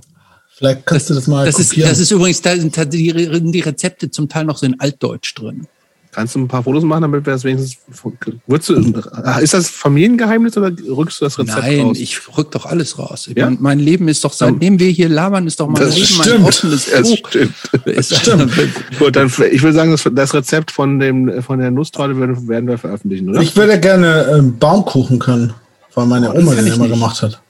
Aber ich glaube, das ist auch Aufregend, anstrengend, meine ich. Ja, und, aber muss man auch, also man muss doch auch diese heraus. Aber das ist auch. Baumkuchen ist eine der, ist, es gibt keinen veganen Baumkuchen. Tja, Eine Sache, die wirklich fehlt in vegan. Und das nervt mich so ein bisschen, weil ich hätte gerne so ein, so ein hohes Ding auch, so mehrstöckig und so. Nicht so, nur so kleine Stückchen, das ist langweilig. Es muss schon so ein ganzes, so Ringe müssen das richtig sein. Das gibt's nicht in vegan, nirgendwo. Nicht mal zu bestellen im Internet. Aber ich- da, da doch fast alles. Sogar vegane Schaumküsse. ich bin, glaube ich, auch eher so der Mehlspeisentyp. Kaiserschmarrn, Kaiserschmarrn, Pfannkuchen. Buchteln, Okay. Germknödel, Oh, mag ich auch. Uh, Dampfnudeln, sowas. Aber kann ich, Hefeklöße. was? Sowas, Ja, weiß das ich zum keine, Beispiel nicht. Wie keine Mehlspeise. Also warum nicht? Mehlspeise ist ja immer süß. Ja, aber die sind doch süß. Ja, die kenne ich nicht. Ich kenne nichts, was Kloß heißt. Das ist, äh, es gibt's hier äh, STK und das wurde, wurde durch die Kita hier eingeschleppt in unseren Haushalt. Die Kinder lieben das. Da gibt's Ja, dann so gut. eine, so eine Heidelbeer- oder Kirsch- oder Erdbeersoße zu. Geil. Sehr günstig und es besteht, glaube ich, einfach nur aus Hefe. Ein bisschen offensichtlich Hefe, wenn es Hefeklöße sind. Ja, nee, aber das sind, also Aber Hefe ist doch auch nicht vegan, oder? Natürlich.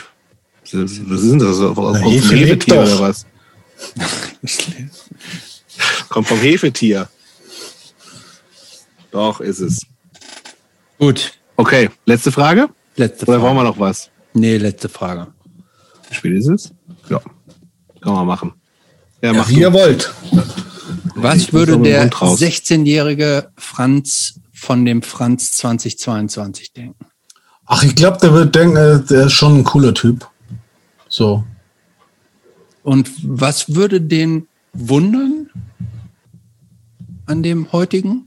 Dass er das so lange gemacht hat oder dass er das, die Sachen so lange macht, wie er sie gemacht hat.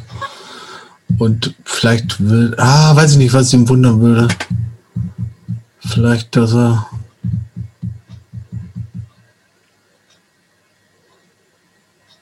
weiß ich gar nicht. Gibt es Also- denn irgendetwas, was du deinem 15-jährigen Ich mit deinem Wissen von heute ins Ohr flüstern würdest, was er im Leben vielleicht anders machen könnte oder besser oder ja.